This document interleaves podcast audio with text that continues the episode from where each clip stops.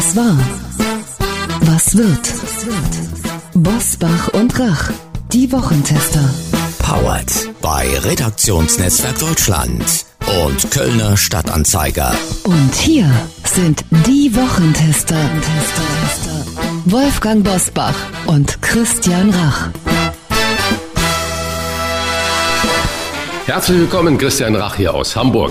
Ein herzliches Hallo auch von Wolfgang Bosbach, heute ausnahmsweise einmal aus Italien. Die Zeichen stehen auf Schwarz-Grün in Schleswig-Holstein und auch in Nordrhein-Westfalen. Und CDU-Wahlsieger Hendrik Wüst ist laut INSA-Umfrage zum drittbeliebtesten Politiker in Deutschland aufgestiegen. Nach den Grünen Robert Habeck und Annalena Baerbock. Ist Schwarz-Grün eine Chance fürs Land oder eher ein Elitenschreck? Zukunftslabor oder Mittelmaß? Dazu hören Sie heute klare Standpunkte von zwei besonders meinungsstarken politischen Beobachtern. Und wir sprechen mit einem der engagiertesten Naturschützer und Dokumentarfilmer Deutschlands über Würde, Intelligenz und Hochachtung vor einem unserer intelligentesten, aber leider völlig unterschätzten Lebewesen. Was war, was wird heute mit diesen Themen und Gästen?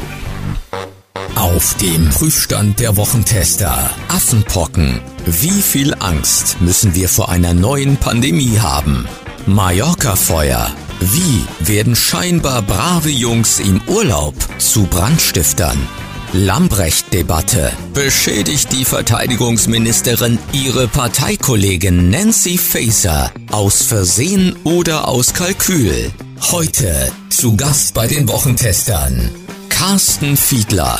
Der Chefredakteur des Kölner Stadtanzeiger sieht in Schwarz-Grün eine Chance für einen neuen Stil in der Politik, der Glaubwürdigkeit zurückbringt. Anna Schneider, die Chefreporterin Freiheit von Welt und Welt am Sonntag, warnt vor grüner Ideologie, die unseren Wohlstand gefährdet. Hannes Jenecke, der Schauspieler und Naturschützer hat für eine ZDF-Doku die Haltungsbedingungen von Schweinen unter die Lupe genommen. Mit den Wochentestern spricht er darüber, warum wir die grunzenden Tiere nicht nur als Schnitzel auf vier Beinen sehen sollten. Und Hallo Radio Hamburg, sagen wir zu Marcel Becker und Christian Stübinger. Die beiden diskutieren in ihrem Podcast Weisheit mit Löffeln über die Aufreger der Woche. Heute treten sie an gegen Bosbach und Rach im Podcast-Duell Die verflixten Sieben.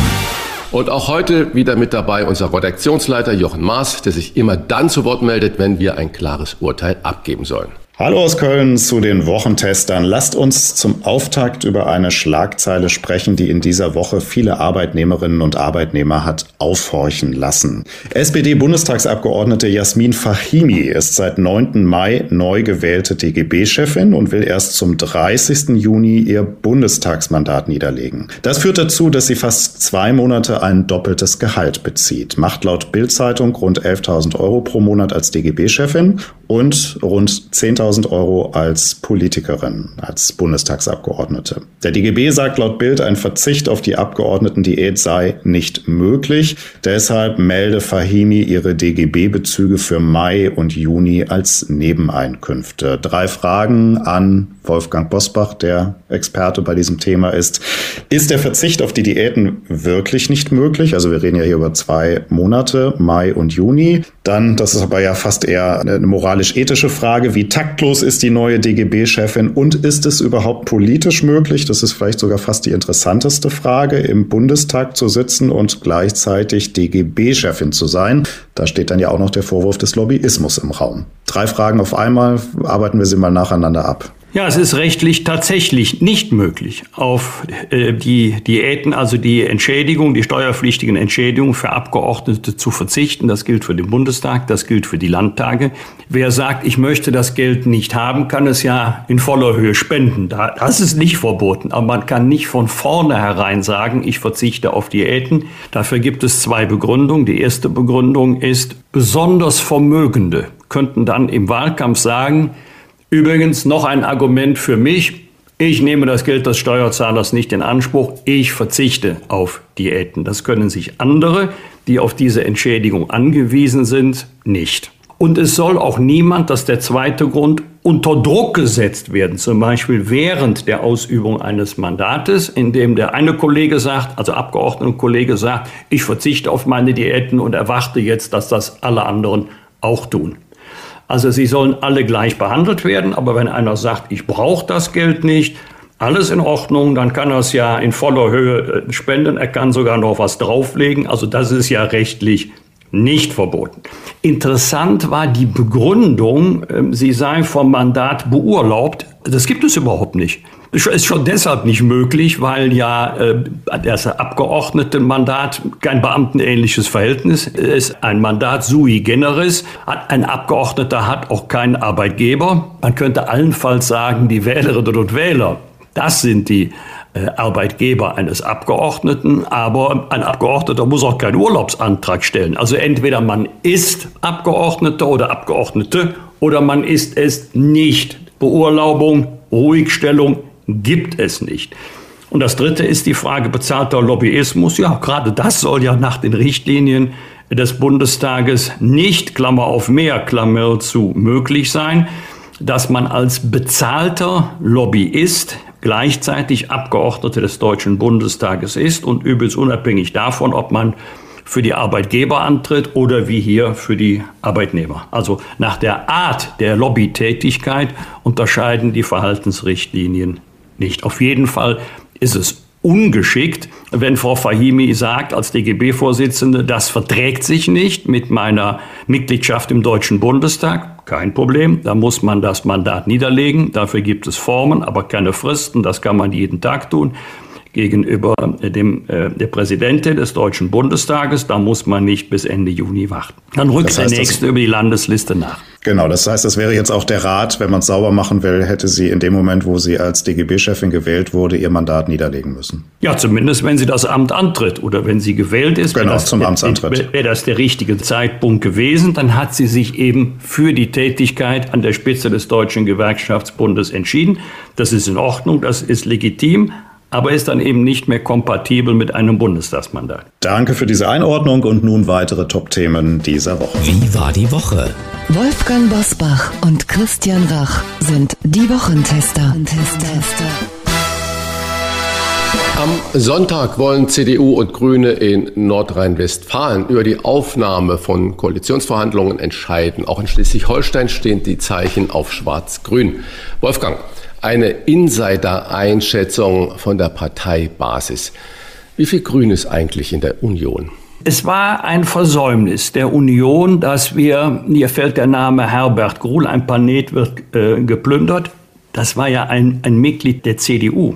Hier muss die Union sich sagen, dass sie dieses Thema in der Bedeutung, auch in der historischen Bedeutung, unterschätzt hat, dass sie diesem Thema mehr Bedeutung hätte widmen können, auch widmen müssen zumal ja Bewahrung der Schöpfung ein urkonservatives Anliegen ist oder Anliegen sein sollte. Im Übrigen, wir praktizieren Schwarz-Grün schon fleißig. Wir praktizieren es in Hessen, wir praktizieren es in Baden-Württemberg.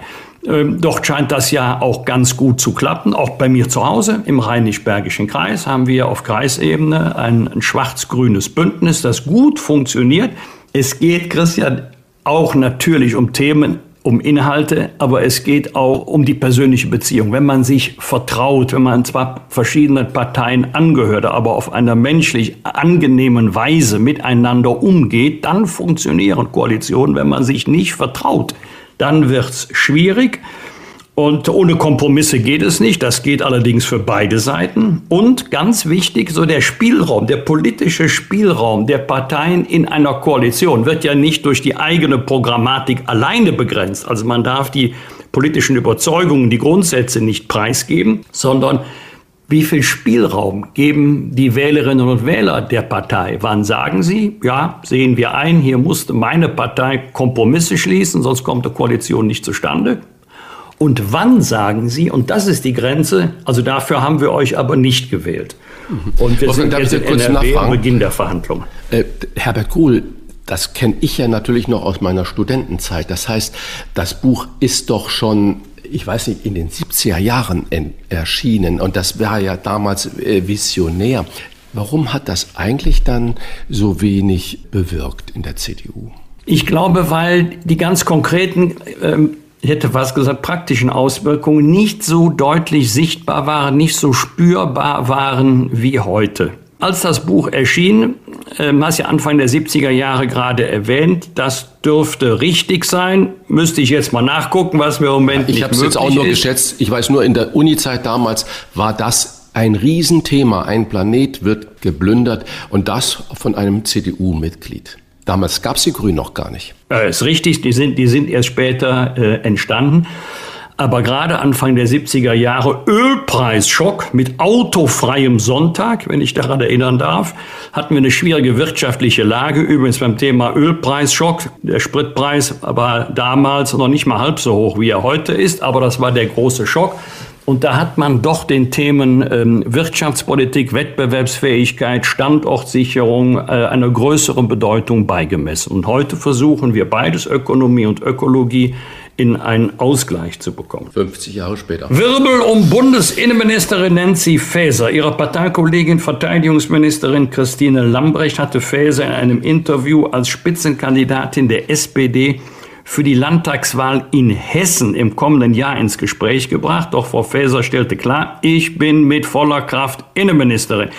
Mit der Weglobung von Faeser zur hessischen Ministerpräsidentin ins B hat sich Christine Lambrecht auch innerparteilich keine Freunde gemacht, weil sie Faeser damit zumindest indirekt beschädigte. Christian, hat Christine Lambrecht im günstigsten Fall nicht nachgedacht, was sie mit ihren Äußerungen bewirkt? Oder glaubst du, dass sie aus Kalkül gehandelt hat? An diesen Positionen in der Politik gibt es, glaube ich, bei solchen Interviews, die ja dann auch wiederum freigegeben werden müssen, ich glaube, das war bei T-Online das Interview, das Originalinterview, nichts was wirklich spontan ist. Wenn wir eine Live-Sendung haben und dann sagt irgendjemand irgendwas Provokantes, das vielleicht sogar juristisch relevant ist, können wir nichts machen. Aber in dem Moment, wo es ein Interview ist, gesprochenes Wort oder schriftliches Wort und man die Chance hat, dazu Stellung zu nehmen und das dann freizugeben, äh, ist es natürlich relevant. Insofern glaube ich nicht, dass das nicht ohne Kalkül abgegangen ist. Was da hinten dran steht, ist für mich eher diese Sache, wie werden heute Minister, Ministerinnen ausgewählt? Wo wird es nur nach Proports entschieden und wo ist wirklich Qualität und Fachkompetenz ausschlaggebend? Und ich sehe als Beobachter der Politik bei beiden Ministerinnen äh, das irgendwie nicht das Sprühen, wenn ich jetzt wirklich Habeck, Baerbock oder auch den äh, Justizminister sehe, ähm, dass die ja schon unglaublich aktiv sind, dass die das, was äh, sie bewegt, auch öffentlich auch mit Zweifeln mal darstellen, dann finde ich äh, diese Äußerungen äh, unsäglich. Das muss ich wirklich sagen. Aber ich finde noch unsäglicher, dass man äh, bei der Besetzung von solchen Ministerien nicht sich wirklich an Fachkompetenz orientiert, dass man da nach Länderproports geht, dass man Landesverbandproports geht, dass man nach Frau-Mann-Proports geht. Da muss man halt ein bisschen mehr suchen und dann kriegt man da die Kompetenz auch hin. Also ich finde, wir haben viel wichtiger Wichtigeres zu tun, als dass wir da innerhalb der Regierung äh, mit solchen äh, Sticheleien äh, uns beschäftigen müssen. Das ist äh, ja im Moment wirklich die geringsten Probleme, die wir haben. Und auch noch einbedacht, soweit ich es weiß, ist ja die Christine Lambrecht ebenfalls aus dem Hessischen Landesverband. Also das sind dann intern zwei hessische Landespolitikerinnen, die da intern sich ein bisschen behacken. Es ist einfach mehr als unglücklich. Anderes Thema, Wolfgang. Die Angst vor Affenpocken geht um. Weltweit gibt es bereits mehr als 130 Fälle von Affenpocken beim Menschen, darunter auch einige in Deutschland. Bundesgesundheitsminister Karl Lauterbach erklärte, er mache sich Sorgen. Dies sei aber nicht der Beginn einer neuen Pandemie hat er auch mit Lothar Wieler, dem Präsident des Robert Koch Instituts, nochmal festgestellt. Trotzdem, Infizierte wird empfohlen oder müssen 21 Tage in Isolation. Wolfgang, Experten sind sich einig, dass die Ansteckungsgefahr bei den Affenpocken gering ist, weil das Virus nur durch engen Körperkontakt weitergegeben werden kann und nicht per Tröpfcheninfektion. Also zum Beispiel beim Sex und so weiter oder beim wilden Rumküssen. Trotzdem hast du dich schon dabei ertappt, dass du denkst, oha, jetzt kommt die nächste neue Pandemie auf uns zu. Nein, Angst 0,0 hatte ich weder bei Corona noch bei den Affenpocken. Also mein Lieblingskarlauer ist, A3 ist gefährlicher, wenn man sich da als Autofahrer unterwegs ist. Also Angst, nein, aber vorsichtig. Ja, kein unnötiges Risiko eingehen. Ja, ich halte mich an die Regeln oder an die Regeln, die es mal gegeben hat, habe ich mich gehalten.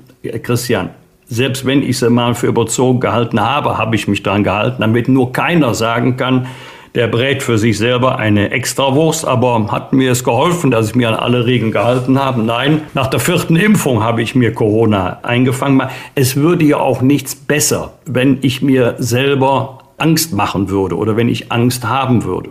Vorsicht, ja, das ist immer vernünftig. Wie gesagt, kein unnötiges Risiko, aber Panik bitte nein. Abschließend bitte ich euch um einen Klartext zu einem Thema, über das in diesen Tagen Deutschland spricht und nicht nur Deutschland, sondern auch äh, die Ferieninsel Mallorca. Es geht um die 13 deutschen Kegelbrüder, die an der Playa de Palma mit ihren Zigarettenkippen vom Hotelbalkon aus das Terrassendach einer Gaststätte in Brand gesetzt haben sollen. Die tragische Folge, zwei Leichtverletzte und ein Sachschaden von mindestens 150.000 Euro. Es drohen mehrjährige Haftstrafen und ähm, das Interessante eigentlich an der Geschichte ist, dass unter den 13 Touristen nach vorläufigen Informationen der Stadt Münster auch Mitglieder der Feuerwehr und ein Angestellter der Stadtverwaltung sind. Frage an euch. Die zündenden Touris sollen den Brand bejubelt und gefilmt haben und waren im echten Leben zu Hause in Münster offenbar brave Jungs. Zumindest sagt das jemand aus dem Kegelclub, in dem sie sonst sind. Was bringt Menschen eigentlich dazu im Urlaub, und so einen Fall haben wir ja, weit weg von zu Hause so die Sau rauszulassen und ganz anders zu sein als zu Hause? Wenn das Hannes Jenicke hört. So ist das. genau. Die arme Sau, da ist sie. Ja. Ist eher eine psychologische Frage natürlich. Keine juristische, keine politische. Ja, warum sind Menschen offenbar so unterschiedlich? Ja, da müsste man die fragen. Ich bin ein total untypischer Mallorca-Urlauber. Ich habe gerne meine Ruhe, ich treibe Sport, ich lese viel und gehe früher ins Bett im Urlaub, als mir das ansonsten möglich ist. Aber ich kann mir das nur so erklären, man ist oder man glaubt unbeobachtet zu sein. Wenn so eine Herrentruppe unterwegs ist, dann ist die auch etwas lockerer, als wenn die Damen mit dabei sind. Ich fürchte, die hatten ordentlich schon einen Intus, ohne dass ich jetzt den Alkoholpegel eines jeden Einzelnen kennen kann. Dann gibt es auch immer, wenn mehrere zusammen sind, so eine Gruppendynamik. Der erste fängt an, der zweite macht mit, der dritte und vierte, die möchten nicht abseits stehen. Und dann findet man auf einmal etwas äh, lustig, äh, komisch, was weder lustig noch komisch ist. Äh, und dann nimmt das Unglück seinen Lauf. Da ist auch äh, niemand vorgefeit, selbst wenn er bei der Stadtverwaltung arbeitet oder bei der Feuerwehr. Mich betrüben solche Nachrichten jetzt nicht nur wegen Körperverletzung und Sachschaden, mich beunruhigen mich solche Nachrichten auch aus einem anderen Grund. Wir sind im Urlaub, jedenfalls beim Auslandsurlaub, zu Gast in anderen Ländern. Warum müssen wir da die viel zitierte Sau rauslassen? Warum benehmen wir uns einfach nicht anständig. Es ist ja ein Unterschied, ob man tüchtig feiert, lacht, singt oder ob man anderes Eigentum in Brand steckt. Also spätestens an dieser Stelle muss man sagen, nein, das hat nichts mit ausgelassener Fröhlichkeit äh, zu tun. Und äh, wir geben dann äh, in anderen Ländern ein denkbar schlechtes Bild ab. Also wir sollten es weder zu Hause tun noch im Ausland. Du hast eigentlich alles ja schon so gesagt, wie ich das auch sehe. Ich glaube, es kommt noch ein Aspekt hinzu. Gerade auf Mallorca haben viele das Gefühl, dass da keine Regeln gelten, dass es ein rechtsfreier Raum ist am Ballermann, dass der Ballermann ihnen gehört und sie da machen und tun können, was sie wollen. Und äh, wenn man den Medienberichten glauben kann, dann sollen die ja, obwohl Feuerwehrleute dabei gewesen sind, nochmal den Brand verstärkt haben, indem sie vom Fenster aus noch Alkohol auf das schon brennende Dach gekippt haben. Das ist ja dann schon äh, wirklich hochgradig kriminell. Und dieses Vergessen der Regeln, äh, wenn man nicht zu Hause ist. Man stelle sich diese Truppe in Münster vor, Party in einem gemieteten Veranstaltungscenter. Sie stehen oben am Fenster und machen dieselbe Zeugs. Ist eigentlich unvorstellbar für uns, dass das in Deutschland so dann passiert, weil man Angst hat vor der Konsequenzen. Aber scheinbar ist das im Ausland losgelöst von Gut und Böse. Es ist ein ganz beschissenes Bild, was die Deutschen da wieder abgeben. Das nehmen wir mal ins Gebetsbuch als Mahnung und Warnung für den Vatertag, an dem wir diese Folge ja heute freigeschaltet haben. Also einfach mal die Sau im Stall lassen. Im Einsatz für das Schwein, das ist unser Stichwort. Hannes Jenicke ist diesmal mit einer ZDF-Doku im Einsatz für das Schwein. Mehr dazu nach der politischen Debatte der Woche. Es ist eigentlich die politische Debatte der Woche. Schwarz-Grün wird verhandelt in Schleswig-Holstein und in Nordrhein-Westfalen. Ist das ein politisches Zukunftslabor oder ist das bisschen viel Ideologie und passt vielleicht Schwarz und Grün gar nicht so zusammen? Das ist die Frage. Dazu zwei starke Standpunkte jetzt. Klartext, Klartext. Wolfgang Bosbach und Christian Rach sind die Wochentester. Tester, Tester.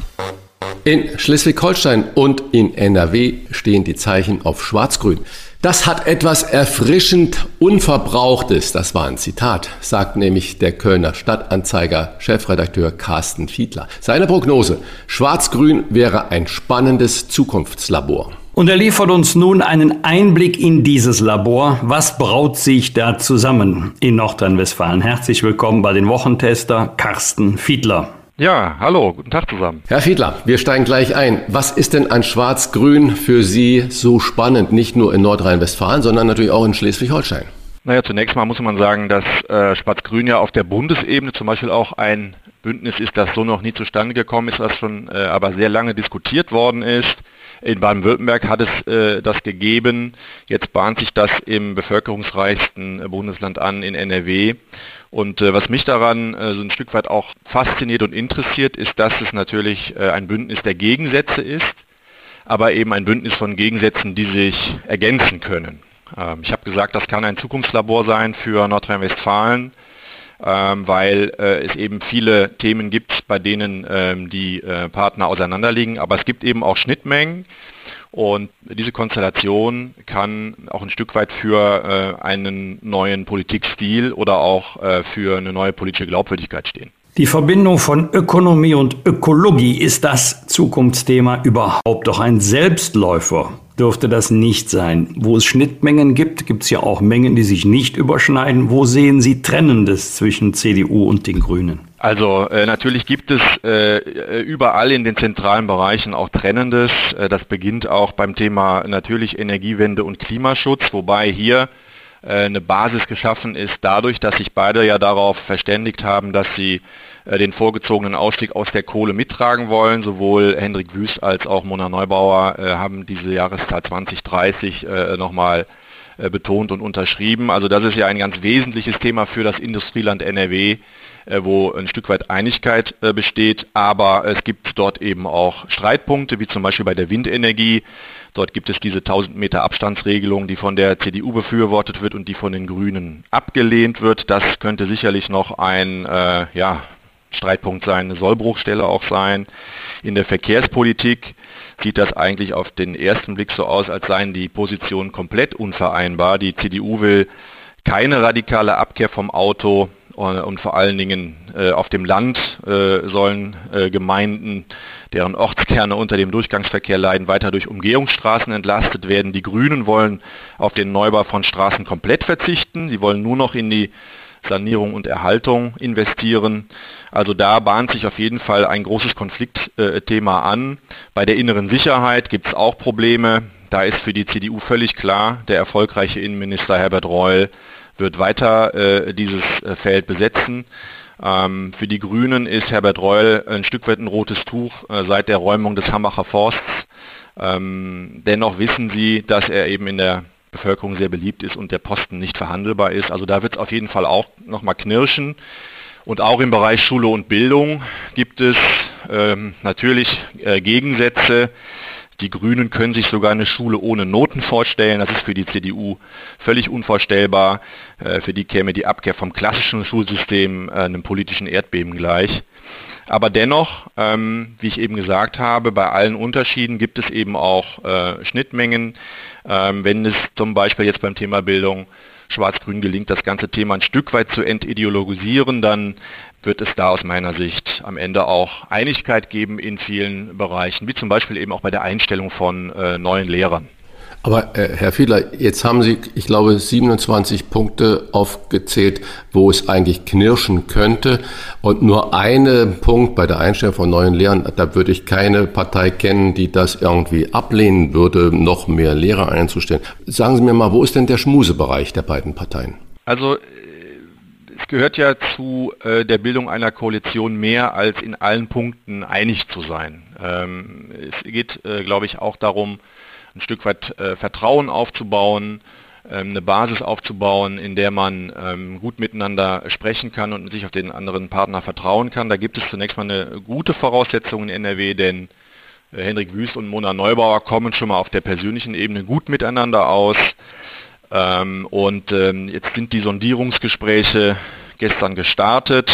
Ähm, die wollen jetzt beide, CDU und Grüne, bis zum Sonntag Papiere vorlegen. Am Sonntag soll über Koalitionsverhandlungen dann sowohl. Aber darf ich, darf ich da nochmal ja, reingehen? Ja. Wenn ich jetzt äh, Daniel Günther in Schleswig-Holstein sehe, der gesagt hat, Menschenskinder, der hat ja bis auf einen Sitz, sonst hätte er die absolute Mehrheit. Und trotzdem stellt er sich hin und sagt, wir haben fünf Jahre so gut gearbeitet mit den Grünen und der FDP und das wäre der, mein Wunsch und auch so sieht es aus, der Wunsch der Wahlbevölkerung, dass das weitergeht. Und dann sagen die Grünen, nein, nie nicht mit uns und stellen eigentlich den Günther dann so schon radikal vor die Alternative, entweder mit uns oder nur gegen uns. Kann das denn nicht auch eine Belastung sein, dass die Grünen jetzt, obwohl sie auf dem aufsteigenden Ast natürlich sind, wirklich ganz klar knallharte Bedingungen stellen? Entweder so oder gar nicht.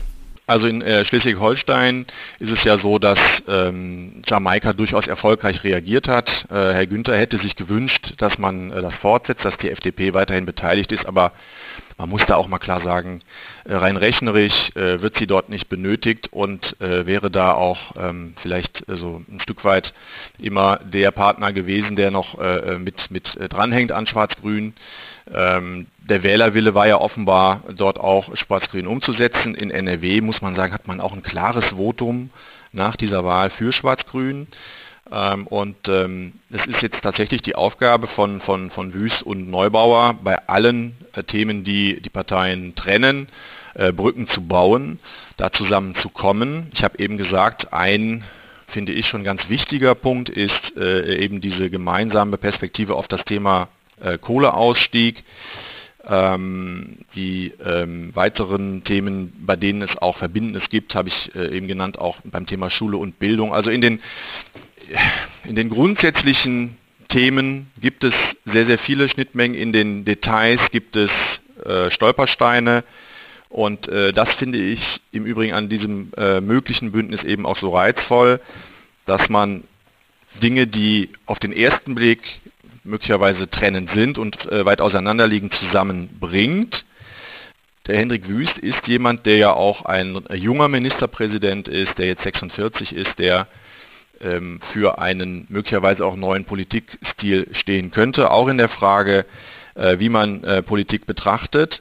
Ähm, er ähm, spricht immer davon, dass er in äh, politischen Verhandlungen das Verbindende in den Vordergrund stellen will und nicht das Trennende. Also das heißt, er geht da mit einem konstruktiven Ansatz ran. Und äh, möglicherweise ist das am Ende auch tragfähiger als, äh, ich sage jetzt mal, erzwungene Konzessionen, die, die beide Seiten nur machen, um irgendwie über die Runden und an die Macht zu kommen. Die frühere grünen Spitzenkandidatin von Nordrhein-Westfalen, Bärbel Höhn, war sehr populär, hatte aber wenig von dem Charme der neuen Grünen, wie sie Robert Habeck repräsentiert. Wo steht Ihrer Beobachtung nach Mona Neubauer? Eher so im Team Höhn oder im Team Habeck? Das ist eine gute Frage, weil Mona Neubauer, äh, ich finde, das sehr geschickt gemacht hat äh, im Wahlkampf und auch in den äh, Monaten jetzt seit Beginn des Jahres, wo klar war, sie ist die Spitzenkandidatin der Grünen. Sie hat ja nie den Anspruch erhoben, auch Ministerpräsidentin werden zu wollen. Also sie hat sich eher immer so ein bisschen äh, äh so in der äh, hinteren Reihe aufgehalten. Sie hat den äh, Rückenwind, den sie bekommen hat, durch die Höhenflüge von äh, Baerbock und Habeck auf der Bundesebene geschickt mitgenommen und es vermieden, sich da zu stark selber zu exponieren, sodass man sagen kann, äh, ihre Taktik war eigentlich im Wahlkampf keine Fehler zu machen äh, und äh, ja, den Hype, den es gibt, durch Habeck-Baerbock mitzunehmen. Man wird jetzt sehr genau gucken müssen, wie sie sich positioniert.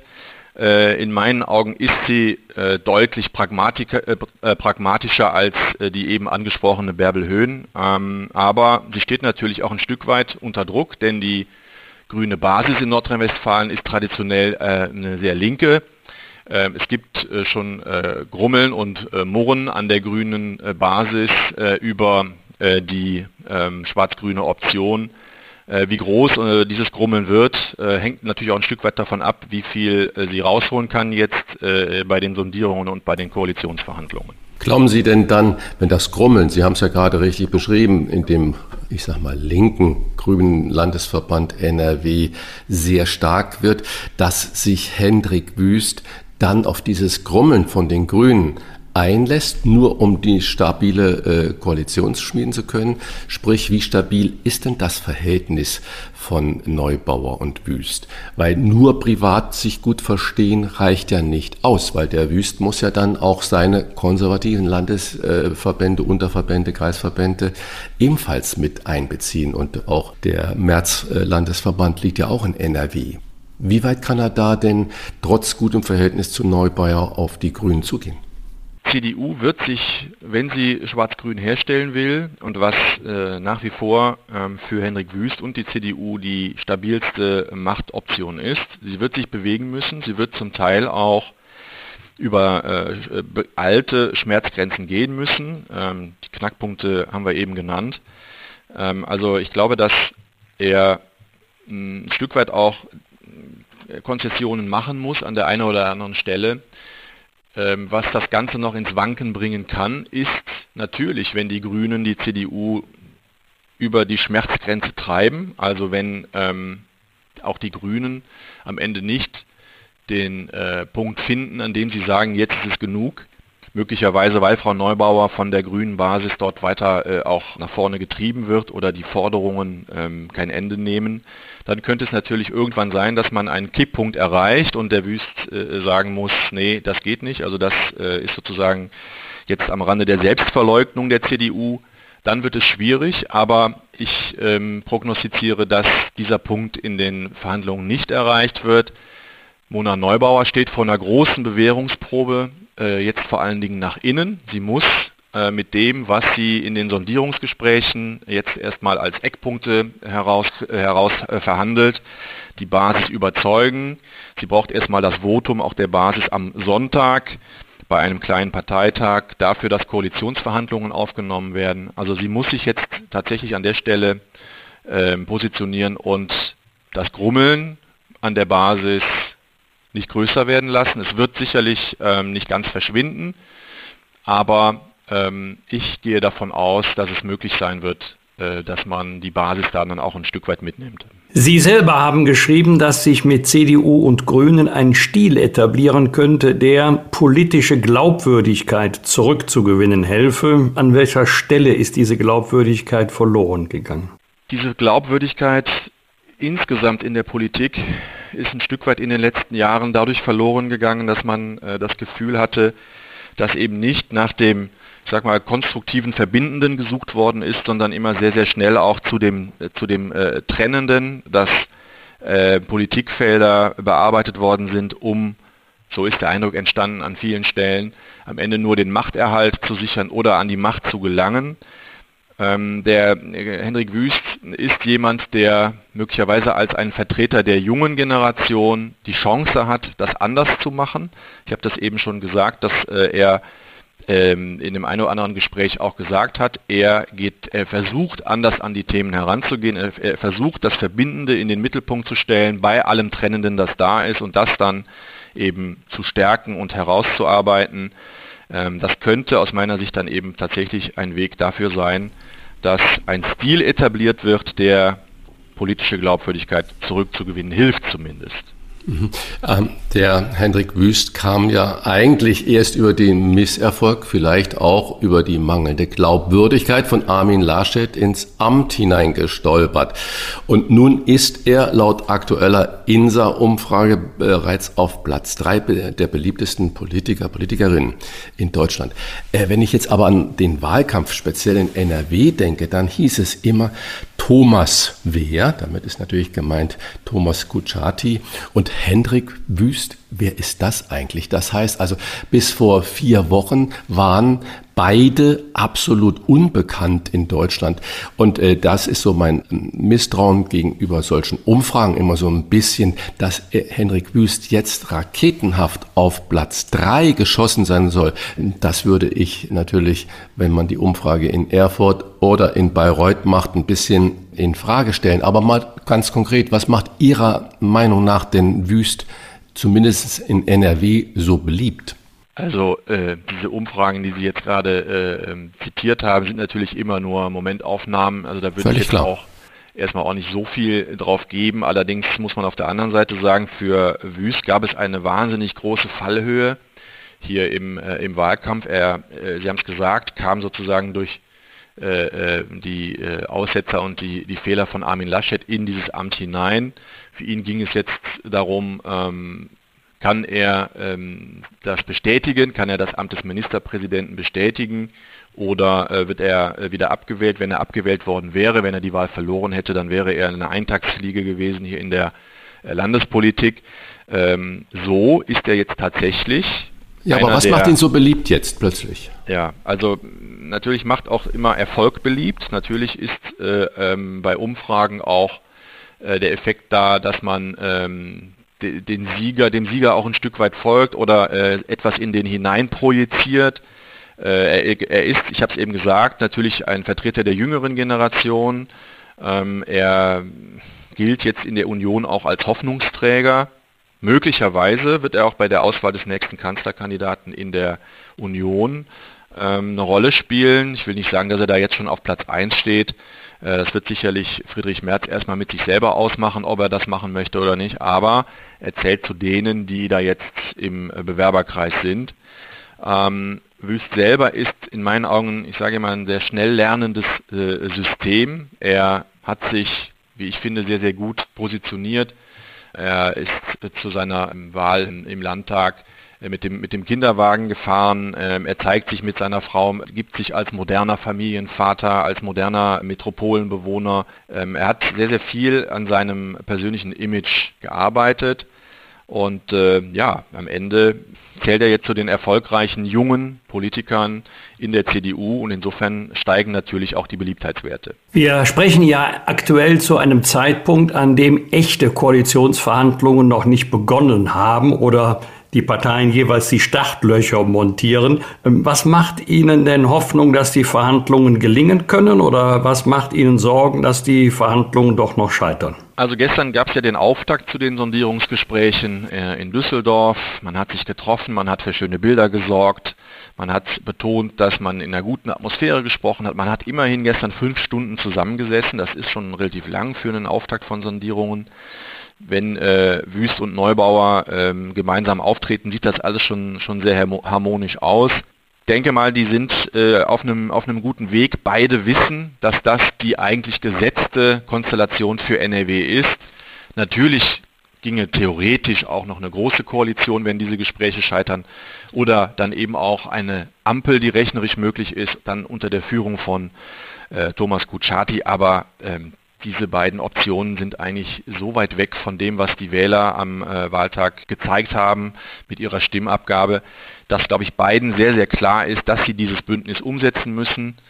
Es hängen, wie gesagt, eben auch die, die persönlichen äh, Karrieren an diesem Thema, an dem Thema Schwarz-Grün. Wenn Wüst es nicht schafft, Schwarz-Grün umzusetzen, ist das äh, wieder ein starker Rückfall auch in seiner, glaube ich, äh, Beliebtheit und Popularität.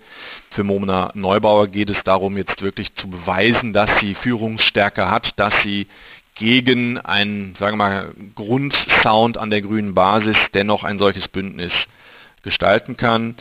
Die Atmosphäre insgesamt äh, zeigt, dass die das auch unbedingt machen wollen. Über die Knackpunkte haben wir gesprochen. Meine Prognose ist, es wird relativ zügig zu Schwarz-Grün in NRW kommen. Herr Fiedler, Gott sei Dank wird ja unser Podcast Bosbach und Rach vom Norden bis nach Süden, von Osten bis nach Westen, bundesweit von vielen, vielen hunderttausenden Hörerinnen und Hörern gehört. Das heißt, ich möchte natürlich bei unserem Gespräch auch Schleswig-Holstein mit einbeziehen. Und da ist Daniel Günther in derselben Position wie Hendrik Wüst in NRW. Gehen wir mal jetzt äh, in die Zukunft hinein und sagen, in beiden Ländern gelingt das, was wir jetzt gerade diskutiert haben, nämlich dass äh, Schwarz-Grün eine, dass also die CDU mit den Grünen eine tragfähige Landesregierung stellen kann. Dann frage ich mich natürlich, gerade deswegen spreche ich jetzt das den Effekt auf die Bundespolitik an. Harmoniert das denn mit einem CDU-Parteichef Friedrich Merz? Oder ist der Anfang von Schwarz-Grün in zwei Bundesländern, und wir haben ja auch noch Baden-Württemberg grün, schwarz, so rum, das Ende von Merz er mit seiner konservativen Ausrichtung, dem es ja gelungen ist, die CDU wieder zu, neu zu aufzustellen, neu zu etablieren. Und jetzt kommen diese Jungen und die sagen, jetzt machen wir alles neu. Also auch im Bund wird ja eigentlich schon seit Jahren, man kann fast sagen schon seit Jahrzehnten äh, oder seit mindestens einem Jahrzehnt, ein solches Bündnis äh, gedanklich durchgespielt. Es ist bislang im Bund nicht dazu gekommen. Meine Prognose ist äh, gewesen, wenn Armin Laschet Kanzlerkandidat geblieben wäre und dann im Herbst letzten Jahres Kanzler geworden wäre, es rein rechnerisch möglich gewesen wäre, dann hätte auch ähm, Armin Laschet der Kopf eines äh, schwarz-grünen Bündnisses im Bund äh, sein können. So haben wir jetzt eine Ampelkoalition im Bund. Für die CDU ist Schwarz-Grün natürlich auch im Bund eine hochinteressante Machtoption. Ähm, das heißt, wenn man ähm, mal jetzt weiterdenkt zur nächsten Bundestagswahl, dann muss sich die Union mit dem Thema Schwarz-Grün auch auf der Bundesebene auseinandersetzen. Das wird auch äh, Friedrich Merz wissen. Äh, ich würde auch nicht behaupten oder glauben, dass Friedrich Merz jemand ist, der Schwarz-Grün per se ablehnt. Äh, natürlich ist er jemand, der wahrgenommen wird von den Menschen nochmal stärker für einen konservativen Kurs in der CDU. Aber ich habe eben auch schon gesagt, die müssen ja nicht alle in ihren Programmen sozusagen auf Schmusekurs gehen oder es müssen nicht in den Programmen alle Streitpunkte ausgeräumt sein sondern es geht eben darum, bei den Unterschieden, die da sind, dennoch die Brücken zu bauen und das gemeinsam Machbare umzusetzen. Und äh, das ist aus meiner Sicht auch absolut vorstellbar auf der Bundesebene. Mit einem Programm des Miteinanders können CDU und Grüne in NRW und auch in Schleswig-Holstein viel erreichen. Ein spannendes politisches Zukunftslabor, das sagt Carsten Fiedler, Chefredakteur des Kölner Stadtanzeigers. Vielen Dank für Ihre klaren Standpunkte. Sehr gerne. Herzlichen Dank auch von mir. Klartext, Klartext. Wolfgang Bosbach und Christian Rach sind die Wochentester. Tester, Tester. Den Eliten von morgen wird das Land fremd, warnte Weltchefredakteur Ulf Porschardt nach dem Wahlerfolg von CDU und Grünen in NRW. Porschards Überzeugung für ein weniger ehrgeiziges Mittelmaß könnte Schwarz-Grün gut funktionieren. Doch wer will schon Mittelmaß sein? Wie viel Elitenschreck steckt in Schwarz-Grün? Das fragen wir die Chefreporterin Freiheit der Welt und der Welt am Sonntag. Herzlich willkommen bei den Wochentestern Anna Schneider. Hallo, ich freue mich. Frau Schneider, Sie sind bekannt dafür, maximale Freiheitspositionen in Ihren Kommentaren einzunehmen und Sie schwimmen bevorzugt gegen den Strom. Findet Deutschland mit Schwarz-Grün die Koalition, die am besten zum Land passt? Ein bisschen konservativ, ein bisschen grün? Ja, wenn Sie es so sagen, eigentlich äh, schon ein bisschen. Vor allem äh, auch ein, ein bisschen bequem, vermutlich. Also genau, also dieses Konservative ist, glaube ich, den Deutschen genauso wenig rauszubringen, wie dieses gerne zu den Guten gehören. Und das können die Grünen ja am allerbesten. Also wenn man irgendwie moralisch auf der richtigen Seite stehen will, dann wählt man die Grünen. Aber ich maße jetzt auch nicht an, als Österreicherin zu beantworten, welche Regierung in Deutschland am besten zu Gesicht stünde. Sagen wir es mal so, es wundert mich nicht, dass dieser Durchmarsch der, der schwarz-grünen Koalitionen ja jetzt nicht nur in NRW, sondern vielleicht auch bald mal im Bund äh, so seinen äh, Lauf nimmt. Ja. Schleswig-Holstein auch? Wie gesagt, wir haben jetzt noch einige Zeit hin bis zur nächsten Bundestagwahl, aber ich könnte mir zumindest, sofern man das überhaupt prognostizieren kann, jetzt schon, würde mich gar nicht wundern, wenn die nächste Regierung im Bund eine schwarz-grüne wäre. Vor allem, da irgendwie die Union äh, ja gerade das fortsetzt, was Merkel so begonnen hat, diese, wie mein Chefredakteur eben schreibt, schon fast obsessive Liebe der Union zu den Grünen. Ich glaube, das wird eher noch so weitergehen als irgendwie abflauen. Wo ist denn die anfängliche Frische der Citrus-Koalition geblieben? Stört die SPD in der Ampel oder was ist Ihrer Beobachtung nach das große Problem? Ich war ja von Anfang an skeptisch. Ich war vor der Ampel skeptisch, ich war während der Ampel skeptisch und ich bin jetzt der, im Verlauf der Ampel skeptisch. Also wie sich eine liberale Partei ernsthaft antun kann, mit zwei etatistischen und paternalistischen Parteien da irgendwie sich die Hand zu geben, ist mir ein Rätsel. Und ich hatte leider, leider, leider recht, weil wir sehen ja, was mit der FDP momentan passiert. Die kann überhaupt nicht reüssieren, vor allem in den Landtagen und im Bund schaut es auch nicht besser aus. Die muss irgendwie nur gerade ähm, ja, wie soll es nennen, ähm, äh, Feuerlöschen betreiben dessen, was die anderen Parteien vor allem so ausgeben. Also vor allem Herr äh, Christian Lindner hat ja gerade wirklich das Schwerste losgezogen und die FDP hat einfach gar kein Thema momentan, mit dem sie punkten kann. Also weder jetzt Corona noch sich abarbeiten können an, an Merkelscher Politik. Also das ist ja sowieso zeitlich schon längst vorbei. Aber es gibt einfach kein Thema, das den FDP-Wähler momentan äh, zufriedenstellen könnte. Weil vor allem, wenn man uns eben die... Nein, Sie haben ja die Corona-Politik gerade schon angeführt und erwähnt. Ja. Und da haben Sie ja schon vor Monaten äh, sehr heftig äh, gegen dieses Annehmen und Unterducken äh, in Deutschland auch der, der Medien äh, polemisiert und wo Sie gesagt haben, äh, jeder gibt da seine Freiheit auf. Und deswegen, Chefreporterin Freiheit, äh, wie begegnet äh, sie denn den Grünen? Da gibt's doch, was die Freiheit angeht, ihren so einen Grundverdacht bei Ihnen, oder? Ja, nicht nur ein Grundverdacht, aber also die Grünen sind übrigens ein, ein großartiges Thema gerade, oder? Wenn wir auf den Bund schauen, kann man ja wirklich nur sagen, dass Robert Habeck und Annalena Baerbock vor allem das ja wirklich außenpolitisch richtig ist gut. Also man kann eine, eine Meinung sein, wie man will, aber sie machen das auf jeden Fall professionell und ähm, wirklich ähm, vorzeigbar. Was darunter, also dahinter jetzt gerade verloren geht, sind die Dinge, die eben, wie Sie es ansprechen, bei den Grünen bei mir mehr Schmerzen hervorrufen. Und zwar, dass sie einfach überhaupt keine Partei der Freiheit sind. Also gar nicht. Ich meine, ich weiß nicht, wie, wie oft so Sätze gefallen sind wie ähm, Verbot, das sind die Bedingungen für Freiheit. Ich glaube, das war Robert Habeck und Annalena Baerbock war ja im Wahlkampf äh, nicht anders unterwegs. Also ähm, da ist es mit der Freiheit eben gar nicht weit her. Das sieht man jetzt eben gerade momentan nicht so, weil Ukraine-Krise alles überstrahlt. Aber das wird schon noch äh, zurückkommen, weil vor allem der gesellschaftspolitische Blick der Grünen ist einfach ein ganz anderer Blick wie zum Beispiel eben der Liberalen. Also da sind jetzt sicher die Sozialdemokraten und die Grünen sehr viel näher, eben in diesem paternalistischen, wir wissen schon, was gut für dich ist und ähm, auch alles mit, mit, mit dem Klima herzuleiten, also jedes Verbot und jede, jede Einschränkung und jede Maßnahme, um die Menschen irgendwie ähm, ja, in ihrem Leben anzuleiten, das ist mir halt wirklich ähm, zuwider aber sehr vielen anderen offensichtlich nicht. Teilen Sie die Auffassung, das System, das politische System, die Grünen mehr verändert hat, als die Grünen das System verändert haben? Das war ja mal Ihr Ansatz. Und wie ideologisch sind die Grünen überhaupt noch? Also ich glaube, dass die Grünen das System verändert haben und vor allem ihr Zuspruch beruht ja darin, dass sie eigentlich politisch umsetzen, was, wo sie sich vorher den Weg schon hingeebnet haben. Also ihr redet jetzt von so äh, vorpolitischen Dingen wie NGOs und, und die ganzen Aktivisten, die, die sie ja hart unterstützen, also von Fridays for Future mal angefangen, ähm, bis auch die Medien. Also wir, wir haben ja alle mitbekommen im Wahlkampf, dass schon sehr viele Medien, und das sei ihnen bitte unbenommen, allen privaten Medien, ähm, da den, den Grünen die, die roten Teppiche ausgerollt haben und auch jetzt wieder der Stern, der Robert Habeck natürlich schon als nächsten Kanzler sieht. Also sie haben da irgendwie schon geschafft, sich sehr gut äh, zu platzieren. Auch die öffentlich-rechtlichen Medien, wenn man sich so die, die Jugendsender anhört, ähm, haben irgendwie liberale junge Menschen da sehr wenig äh, zu hören, weil das ist alles sehr marktkritisch und alles nur mehr öko.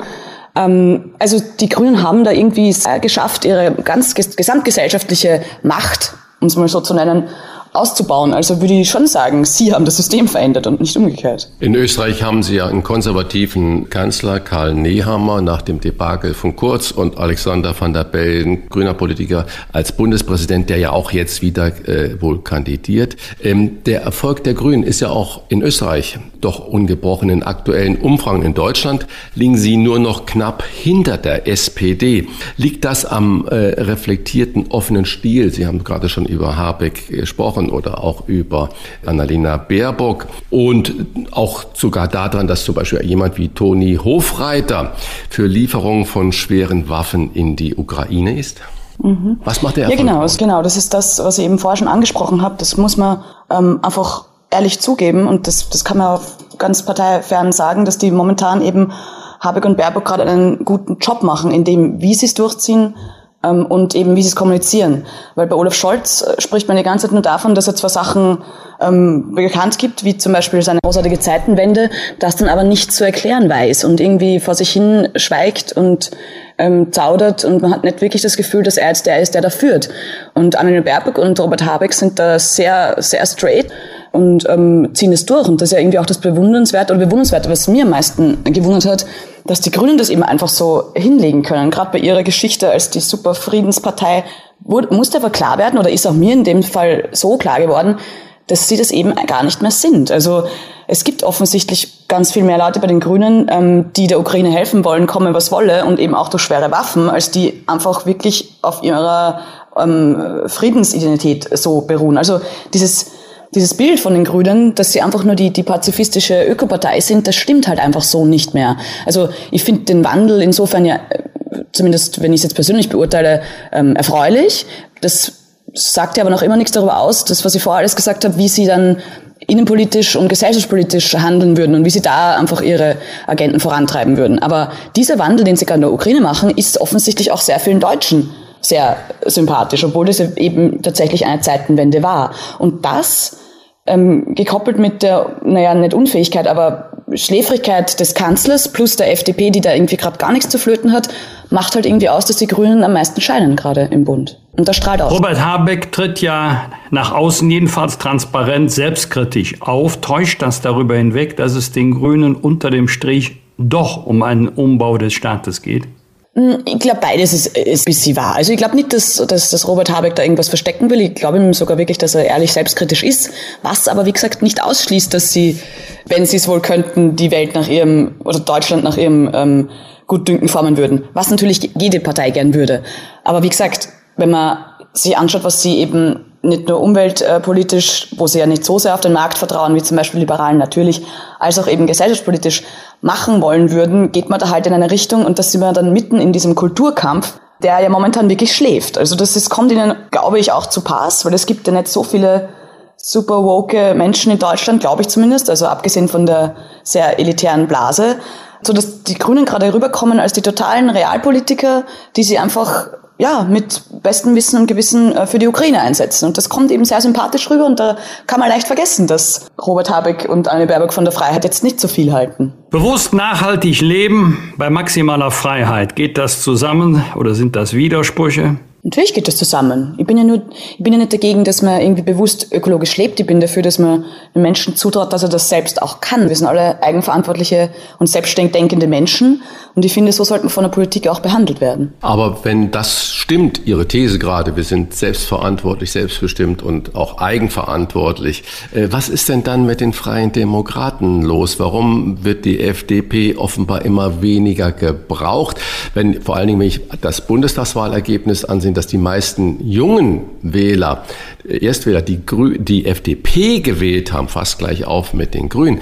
Das heißt, da ist ja ein extremes Potenzial. Warum lässt sich denn Lindner als Parteichef, als Spitze der FDP, da von den Grünen die Butter vom Brot nehmen? Ja, das ist der Punkt. Also es ist nicht so, dass, die, dass es keine Liberalen bräuchte. Es ist so, dass die Liberalen keine liberale Politik machen. Das muss man jetzt wirklich mal so einfach sagen. Also alles, was, was sie vorher in der Opposition gepredigt haben, nämlich insbesondere Schulden machen, wird jetzt einfach komplett konterkariert. Ich habe natürlich wie jeder Verständnis dafür, es war Corona-Krise, jetzt ist Flüchtlingskrise, irgendwer muss diese das, das viele Geld für die Bundeswehr bezahlen, alles ähm, klar. Nur Christian Lindner wird noch größere Probleme kriegen, weil die Sozialdemokraten jetzt nach der NRW-Schlappe draufkommen, dass sie vielleicht ein bisschen zu sehr, also jetzt um es in den Worten von Lars Klingbeil zu sagen, ein bisschen zu sehr über Waffen, ein bisschen zu wenig darüber gesprochen haben, woran es den Menschen mangelt und was da für Probleme vor der Tür stehen, Stichwort Inflation. Also, wenn die SPD das macht, was sie am liebsten macht, nämlich die Leute mit äh, Geld zuballern, dann wird Christian Lindner erst recht in die Bredouille kommen. Und dann wird die Frage sein, wie er daran festhalten kann, äh, die Schuldenbremse mit 2023 einzuhalten. Und die Punkte, in denen die FDP jetzt gerade schon auch Erfolge erzielt, das sind die, für die man sie nicht gewählt hat, nämlich ähm, zum Beispiel das, ähm, äh, das Werbeverbot für Abtreibungen abschaffen oder die Sterbehilfe-Diskussion wieder aufzumachen oder ähm, das, die Möglichkeit des Geschlechtseintrags ab 14 äh, ändern zu können das ist linke Gesellschaftspolitik, teilweise auch superliberale, die ich ja total verständlich finde, aber das ist nicht das, wofür sie das Kernklientel ähm, ähm, gewählt hat. Weil ich glaube zumindest, dass die meisten Menschen die FDP insbesondere deswegen wählen, weil sie eine bürgerliche Alternative wollen, weil die Merkel-Union ja ein bisschen zu zahnlos wurde. Stichwort Flüchtlingskrise, Stichwort Corona, da ging es auch noch um Bürgerrechte. Also da, gibt, da gab es immer Themen, wo es echt um Freiheit ging und vor allem um Wirtschaftsliberalismus. Und jetzt gerade habe ich vorher schon mal gesagt, schafft es die FDP halt in keinem Bereich irgendwie einen Punkt zu machen. Es gibt gerade kein Thema, bei dem sie realisieren kann. Und das verschreckt offensichtlich die Wähler. Also es ist ja offensichtlich eine ähm, Wählerenttäuschung, wie man gerade in NRW gesehen hat. Fatal. Wie würden Sie ganz persönlich den Begriff Freiheit definieren? Es kann ja nicht heißen, jeder macht, was er will. Na, aber es gibt einen Satz, und der stimmt eigentlich immer. Ähm, Freiheit ist Freiheit. Punkt es kann nicht sein, dass man Freiheit immer von seinen negativen Enden her definiert. Dass man immer sagt, Freiheit des einen endet da, wo die Freiheit des anderen endet. Einerseits ist es ein No-Brainer, andererseits würde ich es gern andersrum drehen. Es kann nicht sein, dass ich immer durch den anderen eingeschränkt werde, weil der glaubt zu wissen, wie weit meine Freiheit geht. Also ich würde Freiheit immer vom Individuum her denken. Und das ist auch das, was der Staat am ehesten zu schützen hat, weil jedes Recht, das der Einzelne hat, jedes Grundrecht hat der Einzelne. Es gibt keine kollektiven Rechte. Und da fängt der ganze Murks schon mal an, der uns in Corona-Zeiten alle oder kollektiv verwirrt hat offensichtlich, ähm, zu glauben, es gibt sowas wie ein kollektives Recht oder dass Solidarität immer wichtiger ist als das Recht des Einzelnen. Ähm, und da würde ich mich immer sehr dagegen wehren. Tun wir uns in Deutschland schwerer mit der Ausübung von Freiheiten als andere Länder? Ja, ich glaube, dass die Deutschen zumindest kein sehr freiheitsliebendes Volk sind. Jetzt lebe ich seit drei Jahren hier und die Vorurteile oder die, ja, was ich vorher darüber gehört habe, äh, das stimmt schon, aber ich brauche es nicht so groß reden. Auch meine Landsleute in Österreich sind jetzt nicht die größten Freiheitshelden. Also das ist offensichtlich irgendwie nicht so in unser aller Blut oder unser aller, in meinem Blut schon. Ähm, aber ja, es ist wahr. Ich meine, man sieht es ja, wie gesagt, an, an Parteien wie der FDP. Ich glaube, dass es sowohl in Deutschland als auch in Österreich das liberale Programm immer ein Minderheitenprogramm sein wird, weshalb ich auch immer, aber ich bin keine Politikberaterin, immer sagen würde, es ist besser, haha, nicht zu regieren als falsch zu regieren. Es ist besser, eine gute Opposition zu sein und sich nicht verbiegen zu müssen und seine liberalen Kanten zu behalten, als das zu machen, was die FDP jetzt in der Ampel tut. Und wir werden eh sehen, wie es endet, aber ich fürchte nicht gut für die Freien Demokraten. Ich höre da schon raus, wir müssten eigentlich mal eine, eine komplette Sendung machen äh, über das, was Freiheit eigentlich bedeutet. Ich habe ja, da Sie müssen mein Buch unbedingt lesen, weil da habe ich das ja, ernsthaft ja. alles aufgeschrieben. Ja, also es ist ja nur ein Büchlein, deswegen. Ja, ja, ich habe da doch dezidiert eine andere Meinung als Sie. Aber kommen wir mal zurück ja, das ist ähm, ja okay. zur aktuellen Politik. In einem Kommentar haben Sie die SPD als Schwachstelle der Ampel ausgemacht. Ist das starke Aufbäumen der Sozialdemokratie bei der Bund Bundestagswahl, wie wir das gehört haben, schon wieder vorbei? Das war ja kein Aufbäumen. Ich meine, Olaf Scholz hat jetzt nicht gewonnen, weil er die Lichtgestalt ist, auf die alle gewartet haben, sondern weil Annalena Baerbock und Armin Laschet dermaßen schlechte Figur gemacht haben im Wahlkampf, dass man sich dann irgendwann dachte, okay, Olaf Scholz, der ist solide, der macht wenigstens keine Fehler, zumindest nicht im Wahlkampf. Also das war ja kein, keine eindeutige Wahl für die Sozialdemokraten. Das war wirklich ein Pest oder Cholera, mehr oder weniger. Insofern verdeutlicht das Abstürzen jetzt, also die schlechte Performance in der Regierung, als auch ähm, das Abstürzen jetzt in, in NRW zum Beispiel, verdeutlicht eben genau das nur, dass die, die Rückkehr des Sozialdemokraten, die ja auch so groß besungen wurde, nachdem kurz davor noch der Tod des Sozialdemokraten allenthalben verlautbart wurde, ähm, das stimmt halt so einfach nicht. CDU-Politiker Henrik Wüst ist laut INSA-Umfrage zurzeit drittbeliebtester Politiker in Deutschland von 0 auf 3, ein Gewinner der Laschet-Krise. Wie, oder wie erklären Sie sich seinen aktuellen Erfolg? Es stimmt halt schon, dass auch wie manche schlaue Kommentatoren nach der NRW-Wahl schrieben, dass das Team Merkel da wieder irgendwie gewonnen hat. Wie auch eine Woche ähm, davor, Herr Günther. Also ähm, obwohl Henrik Wüst ja früher jetzt nicht so als der, der, der zahmste Konservative galt, hat er sich ja doch jetzt sehr angepasst und ist schon eher, sagen wir es mal so, geschmeidiger geworden in seinen politischen Äußerungen. Deswegen ist er eigentlich, äh, drehen wir es andersrum.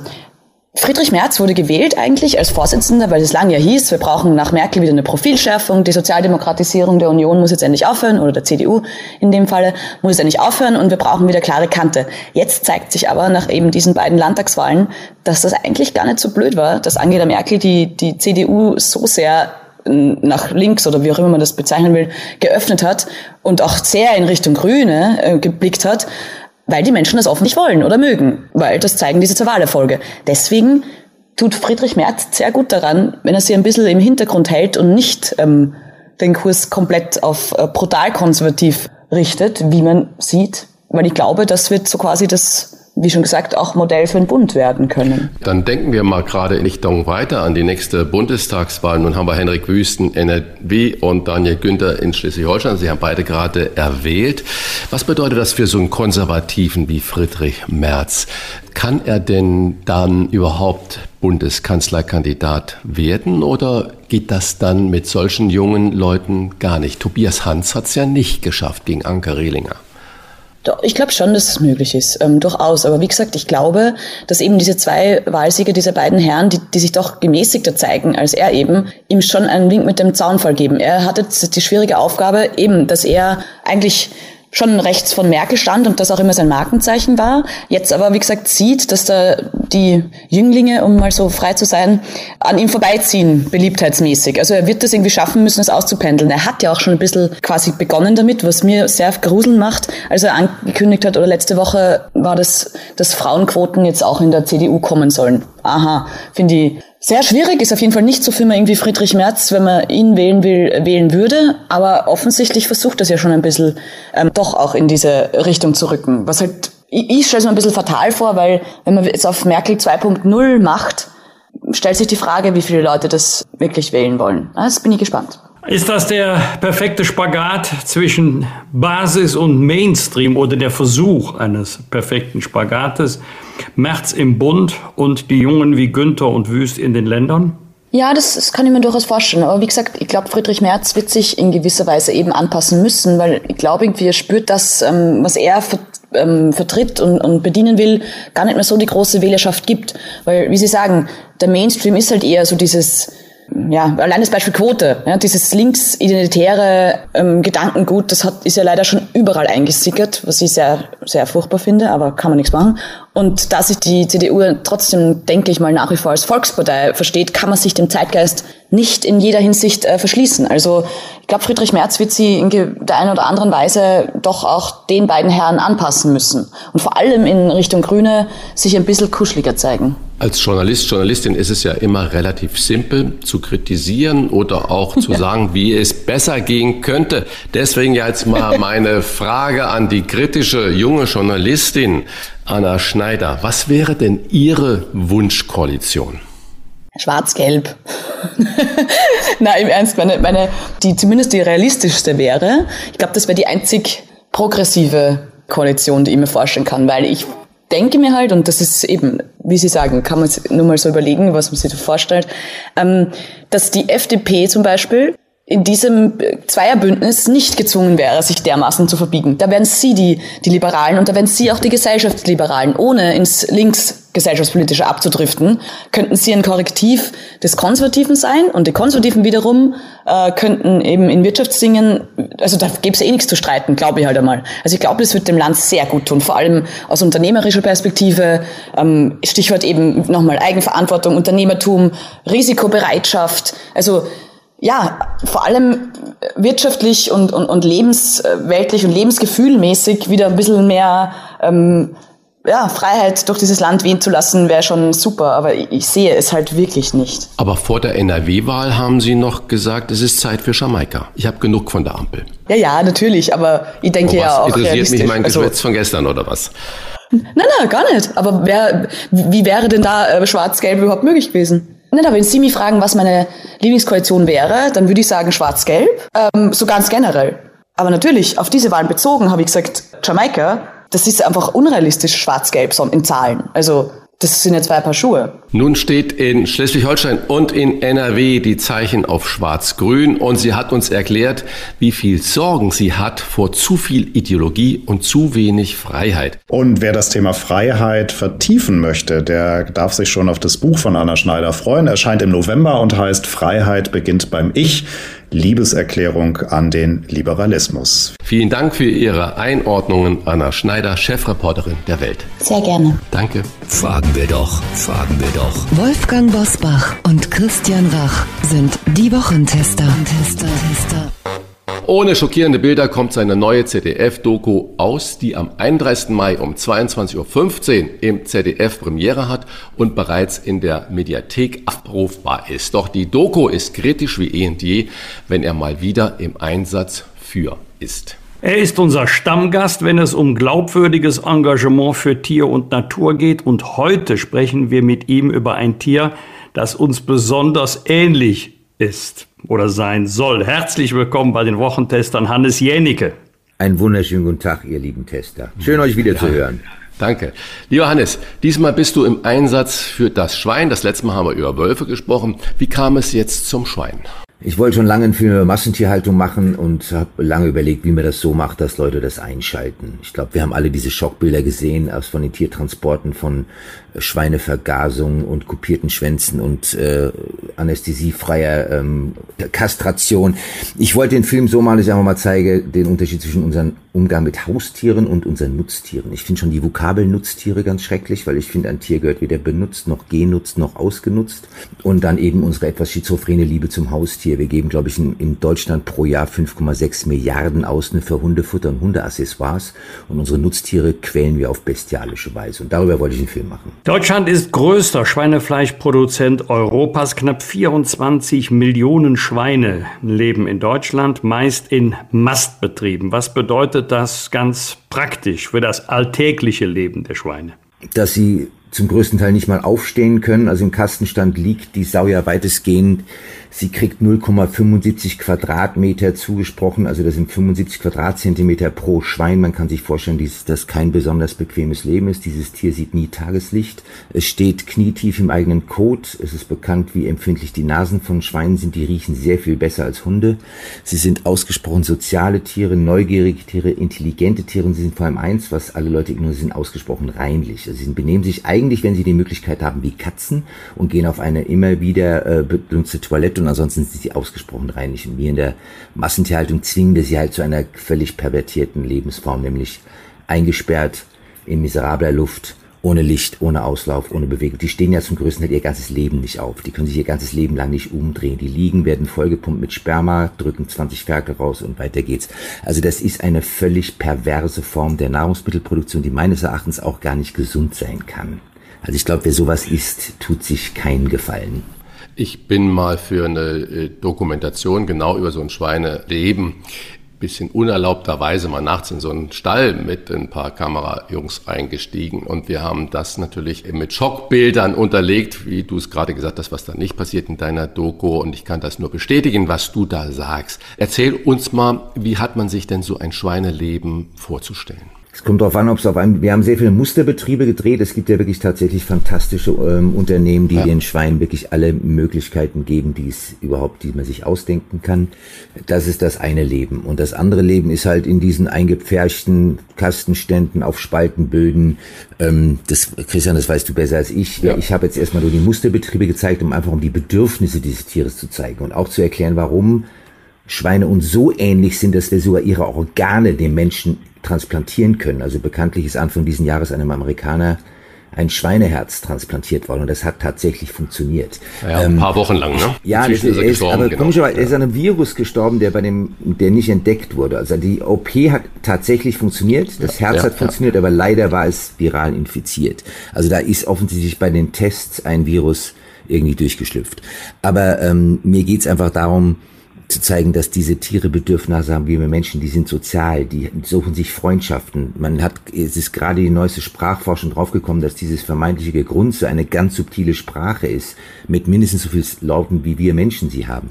Also mir geht es einfach darum, wie gehen wir mit Tieren um. Und das Leben einer Sau ist, wenn sie in Freiheit lebt, glaube ich, ähnlich wie unseres lustig, schön, sozial und ähm, man weiß, die buddeln wahnsinnig gerne, die äh, quatschen den ganzen Tag, die sind hochintelligent. Wir haben in einem Intelligenzforschungszentrum der Wiener Universität gedreht, da waren wir völlig sprachlos, wie diese Tiere Puzzle zusammenbauen, wie sie Denkaufgaben lösen. Also das war eine echte Erfahrung. In, dem, in der Massentierhaltung, wie sie dann endet, sieht ein Schweineleben ganz schrecklich aus. Das ist halt, als würde man ab der Geburt in einem viel zu engen Knast sitzen, in zwischen Eisenstäben und immer nur flackernde Neonröhren sehen. Und dann irgendwann wird man halt geschlachtet mit spätestens sechs Monaten. Also das ist, äh, das eine ist, glaube ich, ein sehr lustiges Leben, das andere ist ein trauriges Leben. Ist Biofleisch ein Gütesiegel für bessere Tierhaltung und worauf sollte der Verbraucher beim Kauf von Schweinefleisch achten?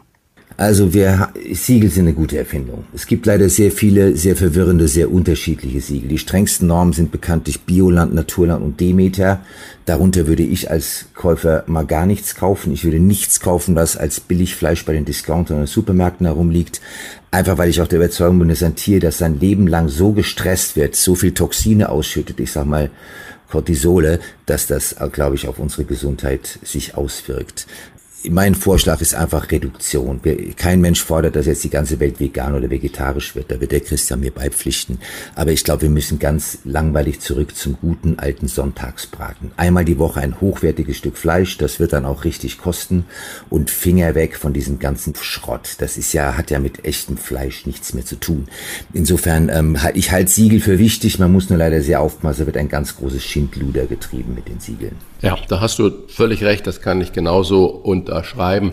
Weniger ist da viel mehr und besser ist eigentlich das Maß der Dinge. Nun haben wir aber auch eine unglaubliche Inflation. Viele, viele Menschen können sich überhaupt einen vernünftigen Lebensmitteleinkauf zurzeit nicht mehr erlauben. Ich weiß ja von dir, dass du kein Fleisch mehr isst, aber du sagst ja auch, du magst Fleisch, aber vor 40 Jahren oder wie auch immer, äh, muss es doch irgendein Schlüsselerlebnis gegeben haben, wo du gesagt hast, jetzt ist Schluss damit. Was war das? Das waren lustigerweise in meiner Anfängerzeit als Schauspieler zwei Drehtage in einer Hühnerfarm bei Rosenheim. Da habe ich so einen deutschen Krimi mitgespielt und da gab's, ich weiß nicht mal mehr genau, warum spielten zwei Drehtage in einer Hühnerfarm. Und da habe ich zum ersten Mal gesehen, wie Geflügel produziert wird. Und das fand ich, weil ich so ahnungslos war vorher und einer größten Selbstverständlichkeit halt Hühnchen, Hähnchen und Chicken Wings und alles gegessen habe. Danach war ich so schockiert, dass ich wirklich nie wieder Fleisch oder Fisch angefasst habe. Also das stimmt nicht ganz. Fisch habe ich eine Weile noch gegessen, aber ähm, habe ich dann auch eingestellt. Ich fand einfach die Art, wie wir Fleisch produzieren, so brutal grausam und habe mir gedacht, ich meine, da liefen Hühner rum, denen waren die Augen rausgehackt worden, die waren total zerrupft, die waren alle blutig, die standen in so komischen Gitterkäfigen übereinander, haben aufeinander runtergekackt. Also das war ein Anblick, das kann sich ein Horrorfilmregisseur nicht besser ausdenken. Und da hatte ich einfach, da ist mir der Appetit auf Fleisch dauerhaft vergangen.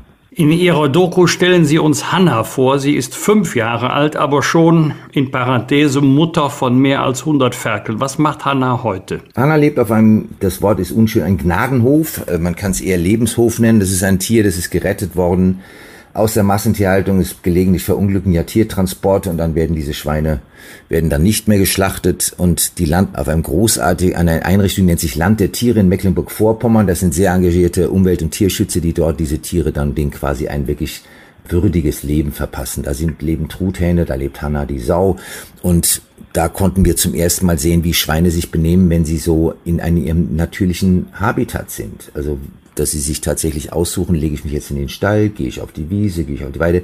Die sind uns erschreckend ähnlich. Die haben halt auch Freundschaften und die haben ähm, großen Spaß am Suhlen. Danach sind sie vorübergehend dreckig, ansonsten sind sie unglaublich sauber. Sie betreiben auch ausgiebig Körperpflege. Äh, sie sind unglaublich neugierig, sehr lernfähig. Sie lernen auch sehr viel schneller als Hunde. Sie lernen über Kopieren, ähnlich wie Primaten. Also sie gucken einem Menschen zu, wie ein Puzzle zusammenbaut und machen das sofort nach. Also sie müssen nicht üben wie Hunde, sondern sie lernen über das Nachmachen. Also das, ich habe bei diesen Tieren unglaublich viel gelernt. Und Hannah ist, glaube ich, ein sehr gut gelauntes Schwein. Also die war auch sehr zutraulich. Ich verstehe auch plötzlich, warum George Clooney und Julia Roberts immer Schweine als Haustiere gehalten haben. Also das ist ein Tier, das kann richtig Spaß machen. Das ist eigentlich viel besser als sein Ruf.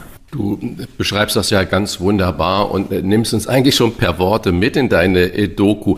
Da kommen bei mir natürlich sofort die Fragen im Kopf auf. Warum schreiben wir denn dem Schwein Dreck und Dummheit zu? Wo kommt das denn her? Ja, ist interessant, dass du das sagst, weil wir haben ja so einen schizophrenen Umgang mit dem Wort Schwein. Einerseits steht es ja für Glück. Da hast du aber Schwein gehabt und Glücksschwein. Also es ist einerseits steht's ja für Glück und Wohlstand und andererseits beschimpfen wir uns auf unflätigste Weise mit du Drecksau, du dumme Sau. Das, das ist auch in der deutschen Sprache tiefer verwurzelt als irgendein anderes Tier. Die ganzen Beschimpfungen kommen, glaube ich, tatsächlich aus der Art, wie wir Schweine halten. Die haben ja ganz oft auf den Höfen mit den Menschen zusammengelebt und dann stehen die halt im eigenen Code. Aber ähm, andererseits war es ja immer auch ein Glückssymbol. Also wenn man Marzipanschweinchen verschenkt, sind das ja lustiger Schweinchen und nicht Vögel oder Hühnchen. Also ähm, ich habe nie ganz verstanden, warum wir Deutschen zu Schweinen dieses doch interessante Verhältnis haben, einerseits als, es als Beschimpfungsvokabel zu benutzen, auch als Selbstmitleidsvokabel. Man sagt ja auch, das interessiert mich, ist kein Schwein interessiert sich für mich. Also es ist ein merkwürdiger Ausdruck für Glück, Selbstmitleid und Beschimpfung. Und das, da müsste ich mal mit einem Sprachforscher reden. Die Franzosen und Italiener geben knapp ein Viertel ihrer ihres Einkommens fürs Essen aus, die Deutschen noch nicht mal 11 Prozent. Warum sind wir so knauserig, wenn es um unsere Ernährung geht? Oder warum sind uns andere Dinge als die eigene Ernährung wichtiger? Eine der besten Fragen, die mir seit langem gestellt wurde. Das muss mit Prioritäten zusammenhängen. Vielleicht hat es auch mit Wetter zu tun. Die Italiener sitzen viel im Freien, sitzen lange sozial um einen Tisch herum, essen fünf, sechs, sieben Gänge. Ich frage mich das immer. Ich kenne diese Statistik. Die Deutschen kaufen, geben unfassbar viel Geld aus für Autos. Also außer der Schweiz gibt es kein Land auf der Welt, was so viel Geld für Autos ausgibt. Aber vielleicht ist das schon die Antwort, Hannes. Naja, es ist aber auch, ähm, in Deutschland ist es ja der Wunsch, dass Essen billig ist und satt macht. Aber trotzdem, es gibt ja keinen Menschen, der, der sagt, mir macht Essen keinen Spaß, ich esse nicht gerne. Weltmeister sind wir im, in den Ausgaben beim Küchenkauf, also kein Land der Welt gibt so viel Geld für die Küche aus und kocht dann aber so billige Ware wie die Deutschen. Auch das finde ich interessant. Gut. Also das wäre mal was für, für einen Philosophen oder Psychologen. Eigentlich das wäre was für ja. uns drei. Wir sollten darüber ja, was gemeinsam recherchieren. Ja, da, ja, gibt es ja ganz viele Untersuchungen darüber. Du hast schon ein paar Faktoren natürlich genannt. Und äh, daran müssen wir natürlich arbeiten. Vielleicht äh, kommen wir jetzt zur aktuellen Politik. Haben wir ja die Chance, daran zu arbeiten, wenn wir in zwei Bundesländern, jetzt Schleswig-Holstein und Nordrhein-Westfalen, vielleicht eine schwarz-grüne Regierung bekommen. Ist es leichter, die Frage, wenn ich jetzt wieder zu dem, was Wolfgang Bosbach gefragt hat, nur 11 Prozent geben wir aus für gute Lebensmittel oder überhaupt für Lebensmittel, nicht für gute Lebensmittel, für Lebensmittel. Wenn ich dann sehe, wie groß die Grünen aber geworden sind in fast allen Landesparlamenten, auch auf dem Bund, ist es leichter, grün zu wählen, als grün zu leben? Also sicherlich ja. Der Mensch, wir sind ein bequemes Tier. Und wenn es im November regnet und ich habe die Wahl, auf mein Fahrrad zu steigen oder in mein Auto, bin ich ganz ehrlich, bin ich eine richtig bequeme Sau, um mal mein neues Lieblingstier zu erwähnen, äh, und steige ins Auto. Also natürlich ist es leichter, grün zu wählen, als grün zu leben. Aber ich glaube, das ist auch ein bisschen unsere Aufgabe als Medienmacher, dass wir dieses ganze Thema Nachhaltigkeit und grünes Leben endlich mal ein bisschen sexy machen und attraktiv machen, so dass es uns Spaß macht äh, grün zu denken, grün zu leben, nachhaltig zu sein. Das muss uns ja irgendwann einfach eine Freude sein. Und ich glaube, Corona war dahingehend ganz interessant, weil viele Leute so entdeckt haben, wie schön ein ganz simpler Spaziergang sein kann. Wie schön ein kleines Stückchen Lichtung, Wald, Wiese sein kann in Deutschland. Also ähm, ich glaube, wir müssen einfach wieder den Spaß finden an einer etwas naturbezogeneren Lebensweise. Wir haben uns ja völlig entfremdet von der Natur. Und ich glaube, je mehr Grün wählen und je eher die Schwarzen, die ja eigentlich das Wort konservativ sehr gerne im Munde führen und wenn sie wirklich konservativ sind, dann sollten sie das erhalten, was wir an Natur noch haben. Das hieße zum Beispiel den Flächenfraß zu stoppen. Das hieße eine wirklich konsequente Energiewende durchzuziehen, anstatt sie auszubremsen, wie das 16 Jahre lang passiert ist. Also ich bin im Moment guter Hoffnung, aber die Antwort ist einfach, ich, äh, ich finde, wer grün Kreuzchen machen, sehr viel leichter als konsequent grün leben. Was verbinden Sie persönlich mit Schwarz-Grün als politische Kombination? Ehrlich gesagt eine ganz große Hoffnung. Ich war immer ein Verfechter von Schwarz-Grün. mein Verdacht war auch immer, dass Angela Merkel sehr viel lieber mit den Grünen koaliert hätte als mit Gelb und Rot, weil ich letztendlich glaube, dass die Christdemokraten und Christsozialen eigentlich konservieren wollen, passt das eigentlich zu den Grünen auch hervorragend. Weil worum geht es den Grünen? Es geht den Erhalt von Mutter Erde, von unserem Nest, von unserem Planeten. Und ich glaube, da treffen sich ganz oft Schwarze und Grüne. Ich habe mehrfach Norbert Röttgen interviewt, der das, glaube ich, sehr ähnlich sieht. Über den haben sie sich immer lustig gemacht als sogenannten Schöpfungsminister, als er Umweltminister war. Ich glaube, dass Schwarz-Grün eigentlich eine gute Kombi ist. Man muss halt tatsächlich die Wirtschaft regulieren. Wir sind immer noch viel zu großzügig mit Großkonzernen, die unsere Ressourcen plündern bis zum geht nicht mehr oder diesen Planet einfach zumüllen. Ich meine, der größte Vermüller der Welt ist Coca-Cola. Das ist Nestlé, das ist äh, McDonald's. Diese Konzerne müssen wir irgendwann an die Kandare kriegen, sonst ist dieser Planet nicht zu retten. Und das ist meines Erachtens die Aufgabe einer Wirtschaftspartei wie der CDU, dass man eine nachhaltige Wirtschaftsform kreiert in Zusammenarbeit mit den Grünen. Also ich bin ehrlich gesagt ein großer Verfechter von Schwarz-Grün. Und was erhoffen Sie sich vom grünen Landwirtschaftsminister Cem Özdemir ganz konkret? Also der hat, glaube ich, nebst dem Verkehrsministerium den größten Saustall übernommen von der GroKo. Mhm. Äh, der muss jetzt das Erbe von Julia Klöckner antreten. Das ist ein steiniger Weg. Ich glaube, das wird unglaublich zäh gegen die Agrarlobby tatsächlich was zu reformieren. Trotzdem kenne ich Cem Özdemir gut genug, um zu wissen, dass der nicht aufgibt. Und er lässt sich auch nicht vor den Nestle und Kaufland Karren sparren wie seine, spannen wie seine Vorgänger. Also ich bin sehr optimistisch, dass der tatsächlich zumindest mal ansatzweise die Agrarwende hinkriegt, die, auf die wir seit 30 Jahren warten und wo halt die Vorgänger kläglichst versagt haben. Wir müssen den Fleischkonsum reduzieren. Wir brauchen bessere Haltungsbedingungen. All darüber haben wir gesprochen. Und du hast schon den sogenannten Sonntagsbraten angesprochen, wie es früher mal war. Und ich habe mir immer zum ähm, Aufgabe gemacht, keinen bekehren zu wollen. Ich war auf einem Festival gerade und da habe ich veganes Dessert angeboten. Leute am Anfang unglaublich skeptisch und dann haben sie plötzlich gemerkt, wie toll das schmecken kann, dass man überhaupt kein Zucker, weiße Mehle und Geschmacksverstärker und sowas braucht. Jetzt meine trotzdem leicht ketzerische Frage.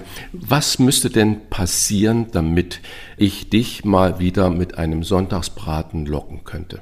Die Frage ist gar nicht ketzerisch. Also wenn Christian Rach für mich eine Kuh verarbeitet, oder sagen wir ein Rind, was auf einer Allgäuer Weide im Freien ein wunderschönes Leben hatte, wo irgendwann der Profijäger kam und dieses Tier per Weidenschuss erlegt hat, dann lasse ich mich wahnsinnig gerne von dir bekochen.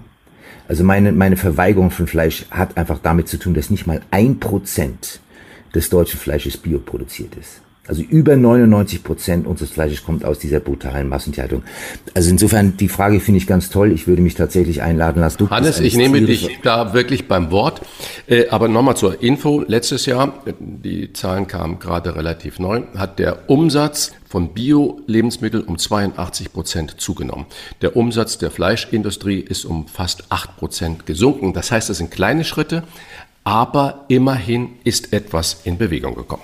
Absolut, ich bin auch gar nicht pessimistisch. Ich glaube, ähm, wenn irgendwann die CO2-Bepreisung mal intelligent gestaltet wird und jedes Produkt das kostet, was es an CO2-Fußabdruck hinterlässt, ist das Problem gelöst. Dann muss auch Christian nicht mehr bekehren mit Veganismus. Dann wird das Fleisch irgendwann so teuer, dass es ein Event wird, es zu essen. Und dann ist pflanzliche Nahrung einfach billiger, weil sie die bessere CO2-Bilanz hat. Also ich bin gar nicht so pessimistisch. Wir, der Mensch, wir sind halt träge und die Politik ist träge und die Leute sind Gewohnheitstiere und die wollen sich auch nicht das Essen verbieten lassen. Es wird irgendwann über den Preis laufen. CO2-intensive Produkte werden teuer und äh, nachhaltige Produkte werden billiger werden. Das ist, glaube ich, nicht mehr zu stoppen, hoffe ich zumindest. Im Einsatz für das Schwein, zu sehen am 31. Mai um 22.15 Uhr im ZDF und vorab in der ZDF-Mediathek. Das war Hannes Jänicke. Meine Herzlichen Helden, Dank. bleibt mir gesund, bitte. Ja, herzlichen Dank für das Gespräch, Hannes. Wie ich habe zu danken. Echt immer toll bei euch. Tolle Fragen, gut vorbereitet, macht Spaß. Rauf und runter. Wolfgang Bosbach und Christian Rach sind die Wochentester. Wir geben Ihnen an dieser Stelle unsere ganz persönliche Bewertung ab über das, was wir in dieser Woche gut oder schlecht fanden. Daumen hoch oder Daumen runter, klare Urteile sind gefragt. Wolfgang, gab es für dich in dieser zurückliegenden Woche etwas, wo du gesagt hast, da mache ich ganz klar Daumen hoch oder auf der anderen Seite auch einen Daumen runter? Beide Daumen runter für den Oberbürgermeister von Frankfurt, Peter Feldmann. Selbst seine eigene Partei, der Vorstand der Frankfurter SPD, hat jetzt der Oberbürgermeister Feldmann aufgefordert, sein Amt niederzulegen. Es geht ja nicht nur um die Korruptionsvorwürfe, Stichwort AWO. Es geht auch um Selbstherrlichkeit. Es geht um sexistische Sprüche auf dem Rückflug vom Endspiel in Sevilla nach Hause. Und dann hat er sich auch noch den Pokal gegriffen, damit ablichten lassen, also den UEFA-Pokal. Als erster. Er, ja, als, als wenn er irgendeinen Beitrag zum Europapokaltriumph der Frankfurter Eintracht geleistet hätte.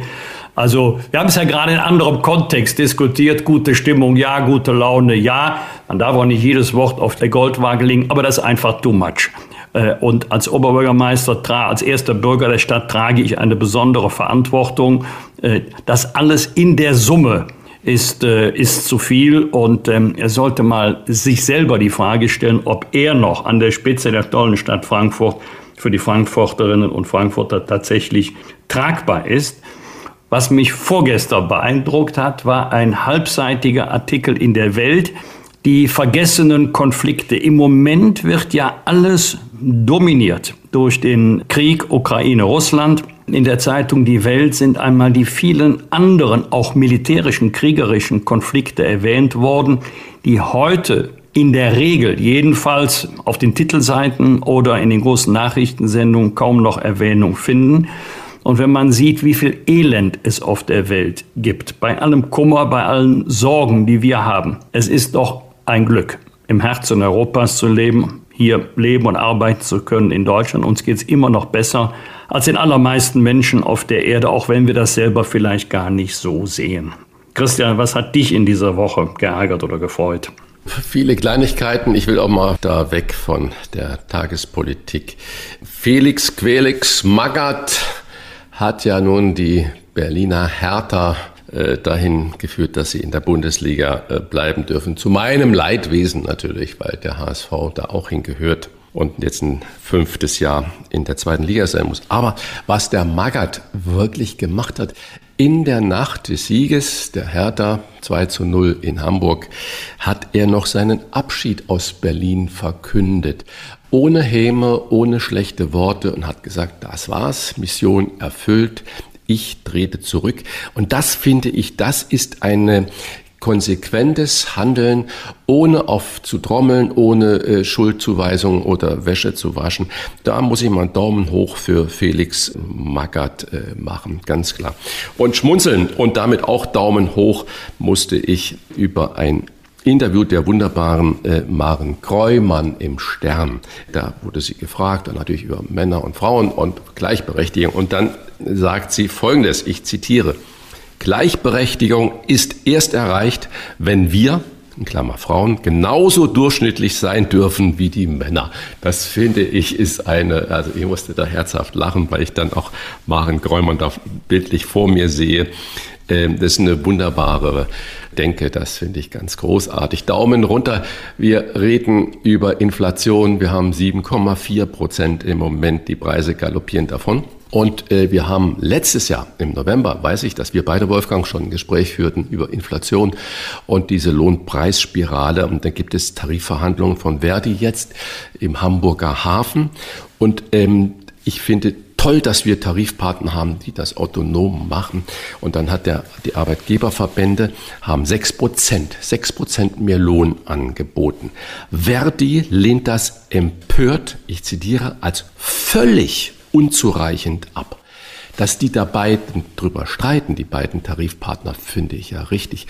Aber bei 6% Lohnerhöhung zu sagen, das ist völlig unzureichend, da fällt mir die Kinnlade runter, wenn ich vor allen Dingen daran denke, was Erzieherinnen in Kitas, was äh, die Pflegenden in den Krankenhäusern und äh, in der Gastronomie und so weiter, was da geleistet wird und äh, die alle über eine Lohn Erhöhung von 6 Prozent sich, glaube ich, sehr, sehr freuen würden. Also da muss man auch mal die Kirche ins Dorf, wenn Sie sagen, das ist äh, unzureichend, da müssen wir noch drüber verhandeln und dass man dann da zu einem Ergebnis kommt. Aber wenn ich sage, es ist völlig unzureichend, dann verstehe ich da die Welt nicht mehr. Und äh, die Woche gab es auch in einem der Fernseh-öffentlich-rechtlichen Programme wieder einen Bericht über Trump und die, die Wahlen, die jetzt da in den einzelnen äh, Bundesstaaten stattfinden und dass da immer noch von Wahlbetrug gesprochen wird, ganz offen auch von scheinbar intelligenten Menschen. Und dann platzt die Meldung bei uns herein, dass der Bundeswahlleiter von einem kompletten Systemversagen der Wahlleitung in Berlin, der Landeswahlleitung in Berlin bezüglich der Bundestagswahl letzten Jahres spricht. Komplettes Systemversagen. Dass er eigentlich empfiehlt, in den geprüften und in den monierten Wahlbezirken die Wahl zu wiederholen. Das entscheidet aber nicht der Bundeswahlleiter, sondern der Wahlprüfungsausschuss. Und der tagt geheim. Und da munkelt man, dass es eigentlich ganz äh, schwierig sein wird, da eine Wahlwiederholung in Berlin in den verschiedenen Bezirken neu durchzuführen. Und wenn überhaupt tagt der ganze erst nach dem Sommerpause. Und das in Bezug gleichzeitig davor, Wahlbetrug bei Trump. Wir müssen aufpassen, dass wir nicht diesen Leuten, wir haben ein wunderbares Wahlsystem, das vielleicht zu kompliziert ist, aber nicht diesen Skeptikern und Leugnern Munition liefern, dass auch bei uns die ganzen Wahlen nicht mit rechten Dingen zugeht. Also deswegen, wenn der das feststellt, muss man sich meines Erachtens sofort damit auseinandersetzen und dann sofort Konsequenzen damit ergreifen, aber nicht sagen, ja, jetzt ist erstmal Sommerpause, dann tagen wir, dann tagen wir aber ganz geheim und dann gucken wir mal, ob da bis überhaupt irgendwas rauskommt. Also dafür ganz klar Daumen runter. Was wird? Was wird? Wolfgang Bosbach und Christian Rach sind die Wochentester. Wochentester. Am Sonntag entscheiden CDU und Grüne in NRW über die Aufnahme von Koalitionsverhandlungen. Wolfgang, deine Prognose. Kommt es zur Aufnahme der Verhandlungen oder könnten zum Beispiel kleine Parteitage das Ganze noch zum Platzen bringen? Äh, zur Aufnahme von Verhandlungen wird das ganz sicher kommen. Ob ein mögliches Ergebnis dann gebilligt werden von den Parteitagen. Das hängt dann entscheidend von der Basis ab. Ich glaube, da dürfte es bei der Union etwas einfacher werden als bei den Grünen. Da ist ja die, die Basis auch gegenüber der Führung traditionell etwas skeptischer als bei den Christdemokraten. Äh, ganz entscheidend wird sein, ob die Grünen bei den Verhandlungen ausgesprochen oder unausgesprochen die Haltung einnehmen, also wenn es mit euch, schrägstrich CDU, nicht klappt. Wir können auch noch Ampel. Das wäre dann für die CDU eine schwierige Lage, würde die Atmosphäre belasten. Ich glaube, dass beide Seiten, wenn es zu, der, zu den Verhandlungen kommt, wenn ernsthaft verhandelt wird, eher ein Interesse an einem Erfolg geben wird als an einem Scheitern der Verhandlungen. Und wenn beide politische Führungen sagen, also wir halten das für ein gutes Ergebnis, in diesem Ergebnis können wir uns mit unserer Überzeugung und äh, Programmatik wiederfinden, dann gehe ich auch davon aus, dass äh, Delegierte oder Basis das nicht mehr zertrümmern werden. Am Montag vor 30 Jahren nahm der deutsch-französische Kulturkanal Arte seine Fernsehsendungen auf. Christian, gehörst du auch zu denjenigen, die nur gut über Arte sprechen, aber nie gucken? Oder guckst du auch ab und zu jedenfalls Arte? Da kann ich wirklich Hand aufs Herz machen. Wolfgang, im Hause Rach ist Arte und auch Dreisat ähm, eigentlich ganz vorne, also ich glaube Platz 6 und 7 in der Fernbedienung da drin, weil es wirklich zwei tolle Sender sind und ich bin froh, dass wir die haben, sind ja beide ebenfalls öffentlich-rechtlich und da könnten ZDF und auch ARD sich immer wieder mal eine Scheibe abschneiden. Unglaublich tolle, relevante Sendungen, auch tolle Filme, die sonst äh, irgendwie nicht so zu finden sind, die machen das wunderbar. Und was ich persönlich zum Beispiel da lieben, gerade am Wochenende, sind diese Musikdokumentation, das heißt über das Leben von großen Musikern, von Bands und so weiter, das macht so einen Spaß und das ist so informativ und auch toll geschnitten, also wo Information immer wieder mit Musik gepaart wird. Ganz großartig. Also ich bin froh, dass wir Arte haben und auch Dreisat haben, muss ich beide nenne ich da in einem Atemzug, weil sie die eigentlichen rechtliche öffentlichen Fernsehsender sind und diesen Bildungsauftrag, den diese ARD und ZDF und die dritten Programme ja haben, auch echt umsetzen, finde ich persönlich wirklich großartig. Kann ich nur zustimmen, bei mir kommt Achte auch äh, an Nummer 24 in der TV-Sendeliste, aber sobald da die Sportschau übertragen wird, rückt Arte bei mir nach vorne.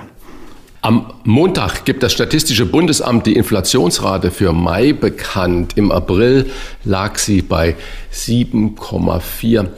Wolfgang, wir haben auch heute ja schon drüber gesprochen, die Inflation galoppiert davon. Es wird alles, gerade die Lebensmittel und die Energiekosten werden teurer und teurer. Deine Prognose, geht es noch höher als diese 7,4 Prozent? Das wird ganz wesentlich, aber nicht nur von, der, von dem Konflikt in der Ukraine abhängen. Energiekosten machen ja jetzt nicht allein den Warenkorb aus, aber bilden schon einen nennenswerten Anteil. Wenn Energie knapp wird, Öl und Gas, dann steigen die Preise. Das wirkt sich dann auch in der Inflationsrate aus. Das gilt auch für die Lebensmittel. Auch Lebensmittelrohstoffe wie zum Beispiel Getreide sind ja deutlich gestiegen in den Preisen. Das ist ein zweiter großer Faktor. Der dritte, das können wir jetzt noch nicht abschätzen, das werden wir im Herbst eher beurteilen können, das sind die Lohn- und Tarifverhandlungen. Wenn es dann zu der sogenannten Lohnpreisspirale kommt, Für mich ist ja nachvollziehbar, dass die Gewerkschaften jetzt relativ hohe Lohnforderungen stellen, weil sie einen Ausgleich für die hohe Inflationsrate für ihre Mitglieder, für die Arbeitnehmerinnen und Arbeitnehmer erreichen wollen. Klar ist auch, je höher die Lohnabschlüsse, desto höher die Kosten für die Unternehmen, desto eher werden sie versuchen, die höheren Kosten dann umzusetzen auf Produkte und Dienstleistungen. Das führt dann wiederum zu einer Teuerung. Also 7,4 muss nicht das Ende sein. Es ist auch möglich, dass die Preisspirale noch weiter steigt.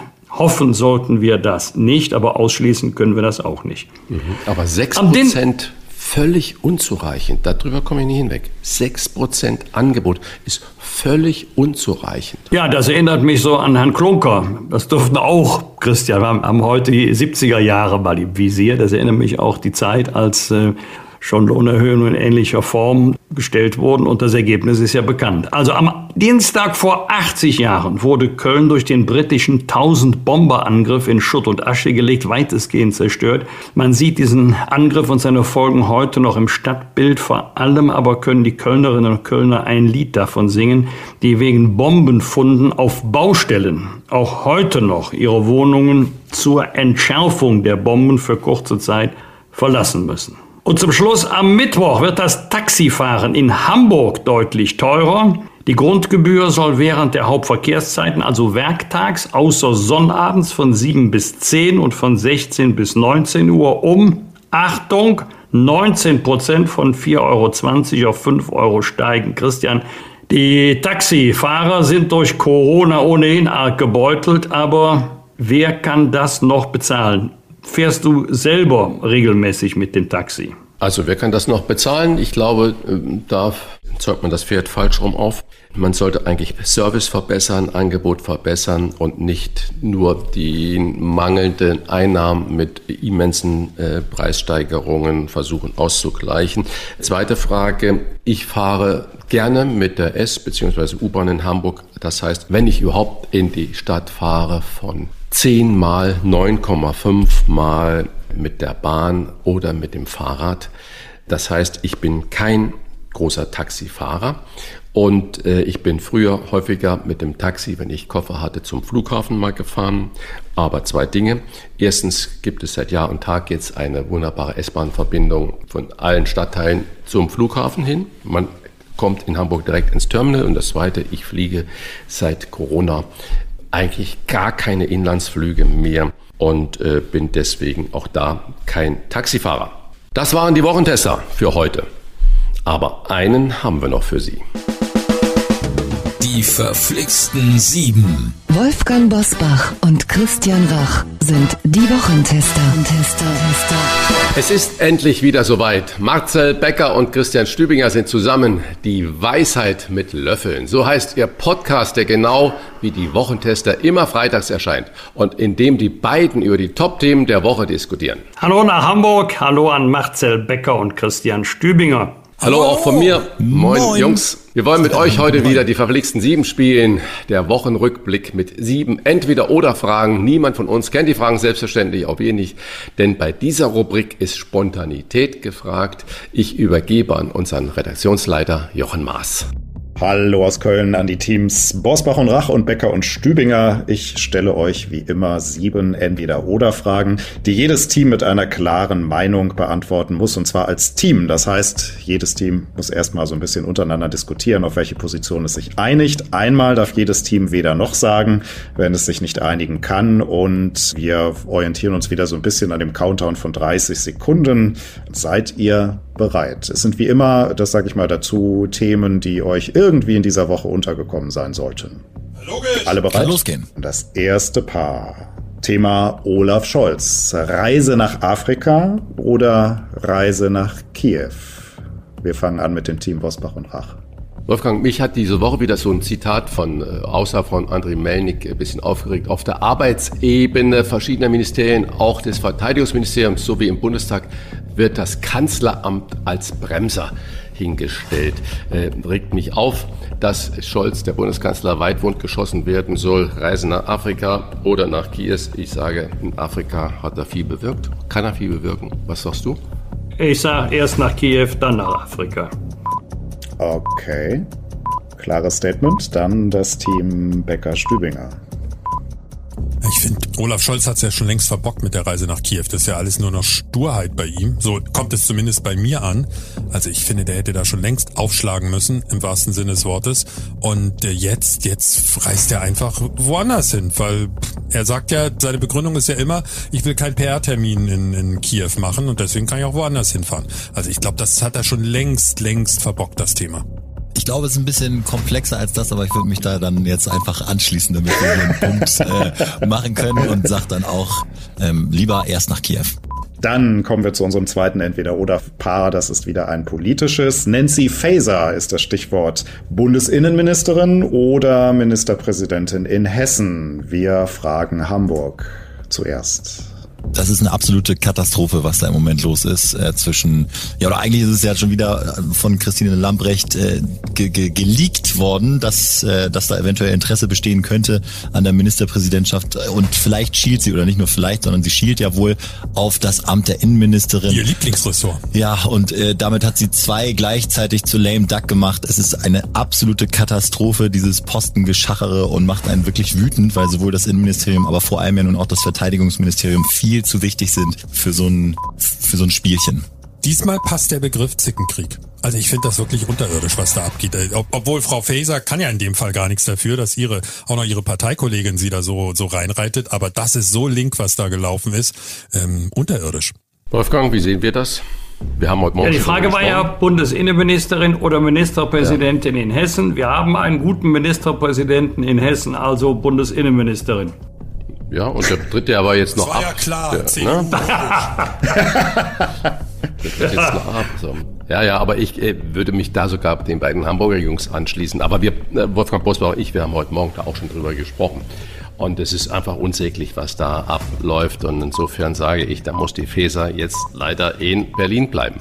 Unser drittes Entweder-Oder-Paar. Wer in dieser Woche die Pressekonferenz von Karl Lauterbach gesehen hat, der konnte vielleicht schon das Flackern in den Augen von Lauterbach sehen, als er über die Affenpocken gesprochen hat. Deswegen unser drittes Paar Affenpocken oder Covid-19.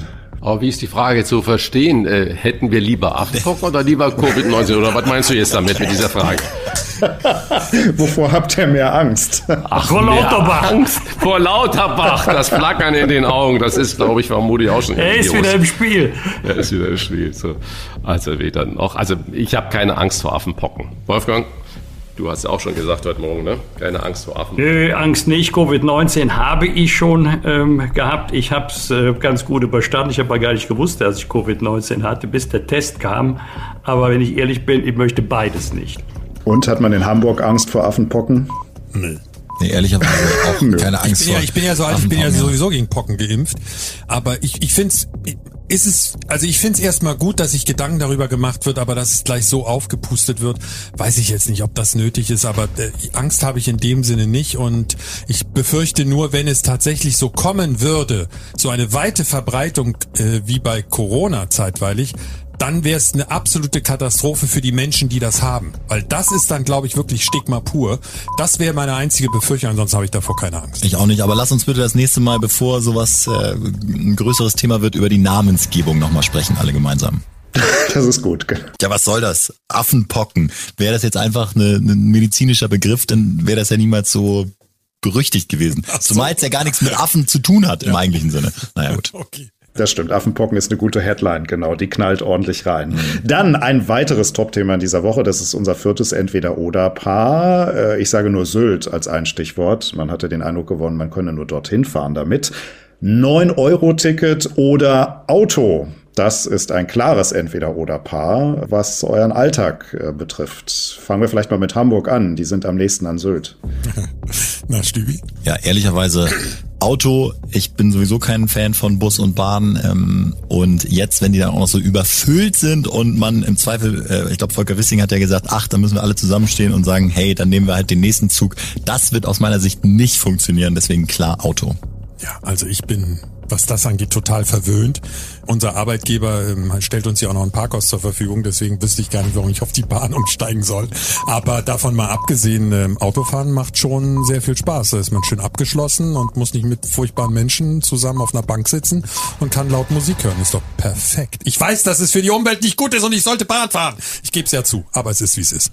Also Männers, das erstaunt mich aber jetzt sehr. In Hamburg können wir ja wirklich auch in die Innenstadt oder da, wo ihr sitzt, unglaublich gut mit den öffentlichen Nahverkehr hinfahren. Nicht von Bergedorf. Das, oh, das geht auch. Von Bergedorf Umsteigen. aus äh, kannst du mit der S-Bahn doch da hinfahren. Das ist doch überhaupt kein Problem. Hauptbahnhof und dann bist du schon da. Äh, also da, da, da, wo die Bosspass wohnen, würde mir noch nicht einmal ein 9-Cent-Ticket helfen. Da kommt kein Bus vorbei, da kommt keine Bahn vorbei, da wird auch nie der ÖPNV vorbeikommen. Also ich schätze mal, da sechs, sieben Mal umsteigen müsste, um mit dem 9-Euro-Ticket nach Westerland zu fahren. Auto. Also ich finde, es ist ein gutes Signal, dass wir sagen, ich wäre generell für eine absolute Preissenkung im öffentlichen Nahverkehr. Ob wir jetzt im Sommer ein 9-Euro-Ticket äh, brauchen, das sei wirklich dahingestellt. Und resultierend aus diesen ganzen Forderungen bitte den Bosbach an den öffentlichen Nahverkehr anschließen, Bergedorf da richtig anschließen. Dann wird's auch was mit dem 9-Euro-Ticket. Dann sind wir beim nächsten Thema. Das ist ein politisches Thema wieder. Ähm, in Schleswig-Holstein und in Nordrhein-Westfalen wird jetzt zurzeit über schwarz-grüne Koalitionen gesprochen und dann möglicherweise auch sogar verhandelt. Das Entweder-Oder-Paar Schwarz oder Grün? Schwarz oder Grün, ja, in der Koalition. Das ist, äh, wir haben heute den ganzen Tag nichts anderes gemacht, als darüber zu sprechen. Äh, vermutlich ist es äh, zeitgeistig im Moment und vermutlich gibt es viele äh, äh, positive Signale, aber ich sehe auch noch ganz viele Hinderungsgründe, gerade in NRW. Und ähm, ich sage mal, meine Hoffnung, dass wir in beiden Ländern, in äh, Schleswig-Holstein als auch in NRW, stabile Landesregierungen bekommen. Von mir aus auch mit Schwarz-Grün. Bevor jetzt hier der Eindruck entsteht, die Grünen hätten in Nordrhein-Westfalen doppelt so viele Stimmen bekommen wie die CDU, es ist eher umgekehrt, schwarz. Dann frage ich nach Hamburg. Schwarz oder grün? Also die Frage ist nicht schwarz und grün, sondern oder grün. Boah. Oh, Stevie, fang bitte an. Für mich ist es klar grün im Moment, obwohl die CDU, das muss man auch sagen, einen trotz Parkhaus hat in den letzten Monaten äh, in der Opposition, trotz Parkhaus, äh, in der Opposition und die CDU jetzt auch in den Umfragewerten, glaube ich, wieder so ein bisschen mehr da ist, wo sie sich selbst sieht. Aber äh, die Grünen angeführt von Robert Habeck und Annalena Baerbock im Moment ähm, super erfolgreich bei diversen Landtagswahlen. Ähm, fliegen so ein bisschen auf der auf der Bundeswelle mit und äh, deswegen auch im Moment die die heimlichen Dominatoren auf Landesebene grün. Ja, ich muss ganz ehrlich sagen, ähm, Stüge und ich, darüber haben wir tatsächlich ja schon des Öfteren gesprochen. Ähm, ich würde ja gerne Personen wählen und ich habe bei Habeck und Baerbock ja gar nicht mehr das Gefühl, dass sie unbedingt in der grünen Partei sind. Die könnten auch in einer anderen Partei sein. Das ist mir eigentlich relativ egal. Wenn es von diesen beiden Personen abhängt, dann eindeutig grün. Aber ich sag mal, ich würde gerne diese beiden Personen wählen. Also weder noch. Hm, da sie ja nun auch offiziell in den Grünen, bei den Grünen sind, dann die Grünen. Okay. Das ist eine klare Aussage. Wir kommen zum sechsten Entweder-Oder-Paar und da muss man für alle Nicht-Hamburger Hörerinnen und Hörer sagen, dass Christian Stübinger Stadionsprecher des HSV ist. Ist das vielleicht ein bisschen befangen bei der Frage. Deswegen fangen wir mal mit dem Team Bosbach und Rach an. Hertha oder HSV? Das ist die Frage. Ich weiß nicht, meinst du mit Hertha die Wurst oder was? Nein. Sehr gut. Wir haben zwar über, über Schweine mit Hannes Jennecke in dieser Folge gesprochen, aber ich meine Hertha BSC Berlin. Ach, Hertha, der Sportverein. Hertha BSC, die, die sind Fußballclub, der wohl in der Hauptstadt ansässig ist und der da eine große Konkurrenz hat mit Union, die viel besser und leidenschaftlicher spielen. Den meinst du? Dann sage ich natürlich ja. HSV. Wolfgang, was ist deine Meinung? Meine Meinung ist, ähm, das wird auf dem Platz entschieden und nicht am Mikrofon. Oh. Jetzt hat mal Hertha das bessere Ende für sich gehabt, aber HSV ist Traditionsmannschaft, gehört eigentlich in die erste Liga, aber nicht durch Quatscherei, sondern durch genügend Punkte. Und ähm, fünfte Jahr in Folge, zweite Liga, gönne ich dem HSV wirklich nicht. Das war jetzt sehr, Hamburg. Sehr Darf man da überhaupt ja. so weder, weder noch äh, oder entweder oder Fragen? Eine, ja, ich würde lieber eine andere Frage stellen. Relegation oder nicht ja, Relegation? Gute Frage. Oder mal eine veränderte gute Frage. Relegation, denn das ist, gute finde ich, das Problem an der Geschichte. Äh, mein Vorschlag, äh, warum spielen nicht der dritte und vierte der zweiten Liga den Aufsteiger aus und der 15. und 16. der ersten Liga den Absteiger aus? Dann begegnen sich zwei Mannschaften auch etatmäßig und in, in der Spielklasse auch auf Augenhöhe und es treffen nicht zwei Welten aufeinander. Denn das muss man ja wirklich zugeben, auch als HSV-Fan und Stadionsprecher. Im Rückspiel hat man es gesehen, es gab ein paar Spieler, die einfach deutlich besser, stärker, schneller waren. Und äh, das lässt sich dann gerade in zwei Spielen, wenn im Zweifel wirklich der Bessere gewinnt, nicht auffangen. Ist kein Zufall, dass in 14 Jahren nur dreimal der unterklassige Verein gewonnen hat. Deswegen lieber das Relegationsmodell mal überdenken. Oh, aber ja, dann du aber, aber, gegen den 16. Dann, dann hättest du aber doch wirklich nur Kanonenfutter dann äh, aus der zweiten Liga, wenn ich das ernst nehme, was du sagst, in der ersten Liga. Weil wenn diese Unterschiede dann so groß sind, dann wäre es doch fatal. Und so haben der dritte und der drittletzte eine Chance. Ja, ich weiß nicht, ob du es richtig verstanden hast. Also 15. mein Vorschlag, 15. Ja, und 16. Ja. der ersten Liga spielen den ja, Absteiger aus und dritter und vierter spielen den Aufsteiger aus. Nee. Und so steigen trotzdem drei Teams auf der, aus der zweiten Liga auf und drei Teams aus der ersten Liga ab und du hast sogar das Fernsehpublikum beziehungsweise die Fernsehsender bedient und es wird nochmal extra TV-Einnahmen geben. Also, erst also nach, de, nach der Logik könnte man ja auch den ersten gegen den zweiten spielen lassen und wer gewinnt, ist dann deutscher Meister. Also wenn nach 34 Spieltagen der eine auf dem 15. steht und der andere auf dem 16 dann wäre es ja wirklich schräg, in zwei Spielen dieses Ergebnis von 34 Spieltagen auf den Kopf zu stellen. Eine andere Frage Wolfgang, ist, dann Wolfgang die Relegation gerne ganz abschaffen, aber ich glaube, darauf kann man ja anscheinend nicht verzichten. Ja, aber deswegen, die, die andere Frage ist, wenn am Ende einer Saison einer Drittletzter ist, hat er es dann nicht verdient abzusteigen? Und wenn einer Dritter ist, hat er das dann nicht verdient aufzusteigen? Das wäre dann Klares Ja. Hm. Darf ich auch noch was sagen? Aber immer doch. Wir warten drauf. Also erstmal finde ich, Stübi, du bist zu Recht HSV-Stadionsprecher mit deiner Fußballkompetenz. Zweitens, ich würde dich sogar als Chefredakteur vom Kicker nehmen. Also ganz im Ernst. Ich finde die Idee erstmal gut, weil so wie es jetzt läuft, macht es meiner Meinung nach wirklich keinen Sinn. Ob das jetzt schon der Top-Vorschlag war, das ja noch dahingestellt. Zur Ursprungsfrage zurück. Natürlich, da ich jetzt in, ich bin in Berlin geboren, lebe aber seit sehr vielen Jahren in Hamburg. Also HSV oder St. Pauli, einer der beiden Vereine gehört in die erste Liga. Das ist doch wohl klar. Es muss ja für Hamburg einen Erstligaklub geben. Und in Berlin ist das ja schon erledigt mit einer überragenden Union Berlin-Mannschaft. Äh, von daher kann Hertha meinetwegen auch in die dritte Liga absteigen. Da gehören sie eigentlich hin, nach dem, was die in den letzten Jahren so verzapft haben. Das ist ja, ist ja unterirdisch, finde ich. Also von daher natürlich auch der HSV. Aber Stübi, ich finde es gut, dass du diese Diskussion anstößt und ich merke ja schon bei den anderen Herren, da ist richtig was jetzt im Gange gekommen. Genau. Wir halten fest, äh, beim Thema Fußball ist völlig erwartungsgemäß die 30-Sekunden-Regel gebrochen worden. Wir werden das an anderer Stelle noch Keine vertiefen Chance. und leiten über zur letzten Frage. Das ist die, die verflixte sieben, die siebte Frage, passend zum heutigen Tag, an dem wir diese Folge freigeschaltet haben. Vatertag oder Christi Himmelfahrt? Wir fangen an mit dem Team Hamburg. Hä? ich muss die Frage erstmal verstehen. Ich könnte die Frage umformulieren. Ich, ich könnte die Frage umformulieren in Bollerwagen oder Kirche. Ja, ah, jetzt verstehe ich's. Oh, können wir Jetzt, den Joker ne? nehmen? Gab's, gab's nicht einen Joker? Ja, es gab ich weiß nicht, ich glaube, ich glaube, aber ich glaube, wir sind uns, äh, am Ende werden wir uns einig sein. Ja, ich, ich sage offen, ich bin offen aus der Kirche sogar ausgetreten. Begehe witzigerweise jetzt, wo ich Vater bin, den Vatertag aber nicht mit Bollerwagen. Vorher schon. Äh, jetzt genieße ich ihn mit meiner Familie. Also tatsächlich weder noch. Ausschlafen und Tennis spielen. Ja, herrlich. Gerne. Ausschlafen ist gut. Ausschlafen. Wie sieht's aus bei beim Team Bosbach und Rach? Also ich brauche keinen Vatertag und keinen Muttertag. Wenn, sollten wir einen Elterntag einrichten, dann wäre das geschlechtsneutral auch. Vatertag ist eine Sauferei, brauche ich nicht. Der Ursprung war ja Christi Himmelfahrt. Das wurde ja nur scheinbar in Konkurrenz zu dem Muttertag, den es seit vielen, vielen Jahrzehnten gibt, inoffiziell als Vatertag umgetauft. Von mir aus äh, brauchen wir den Vatertag gar nicht.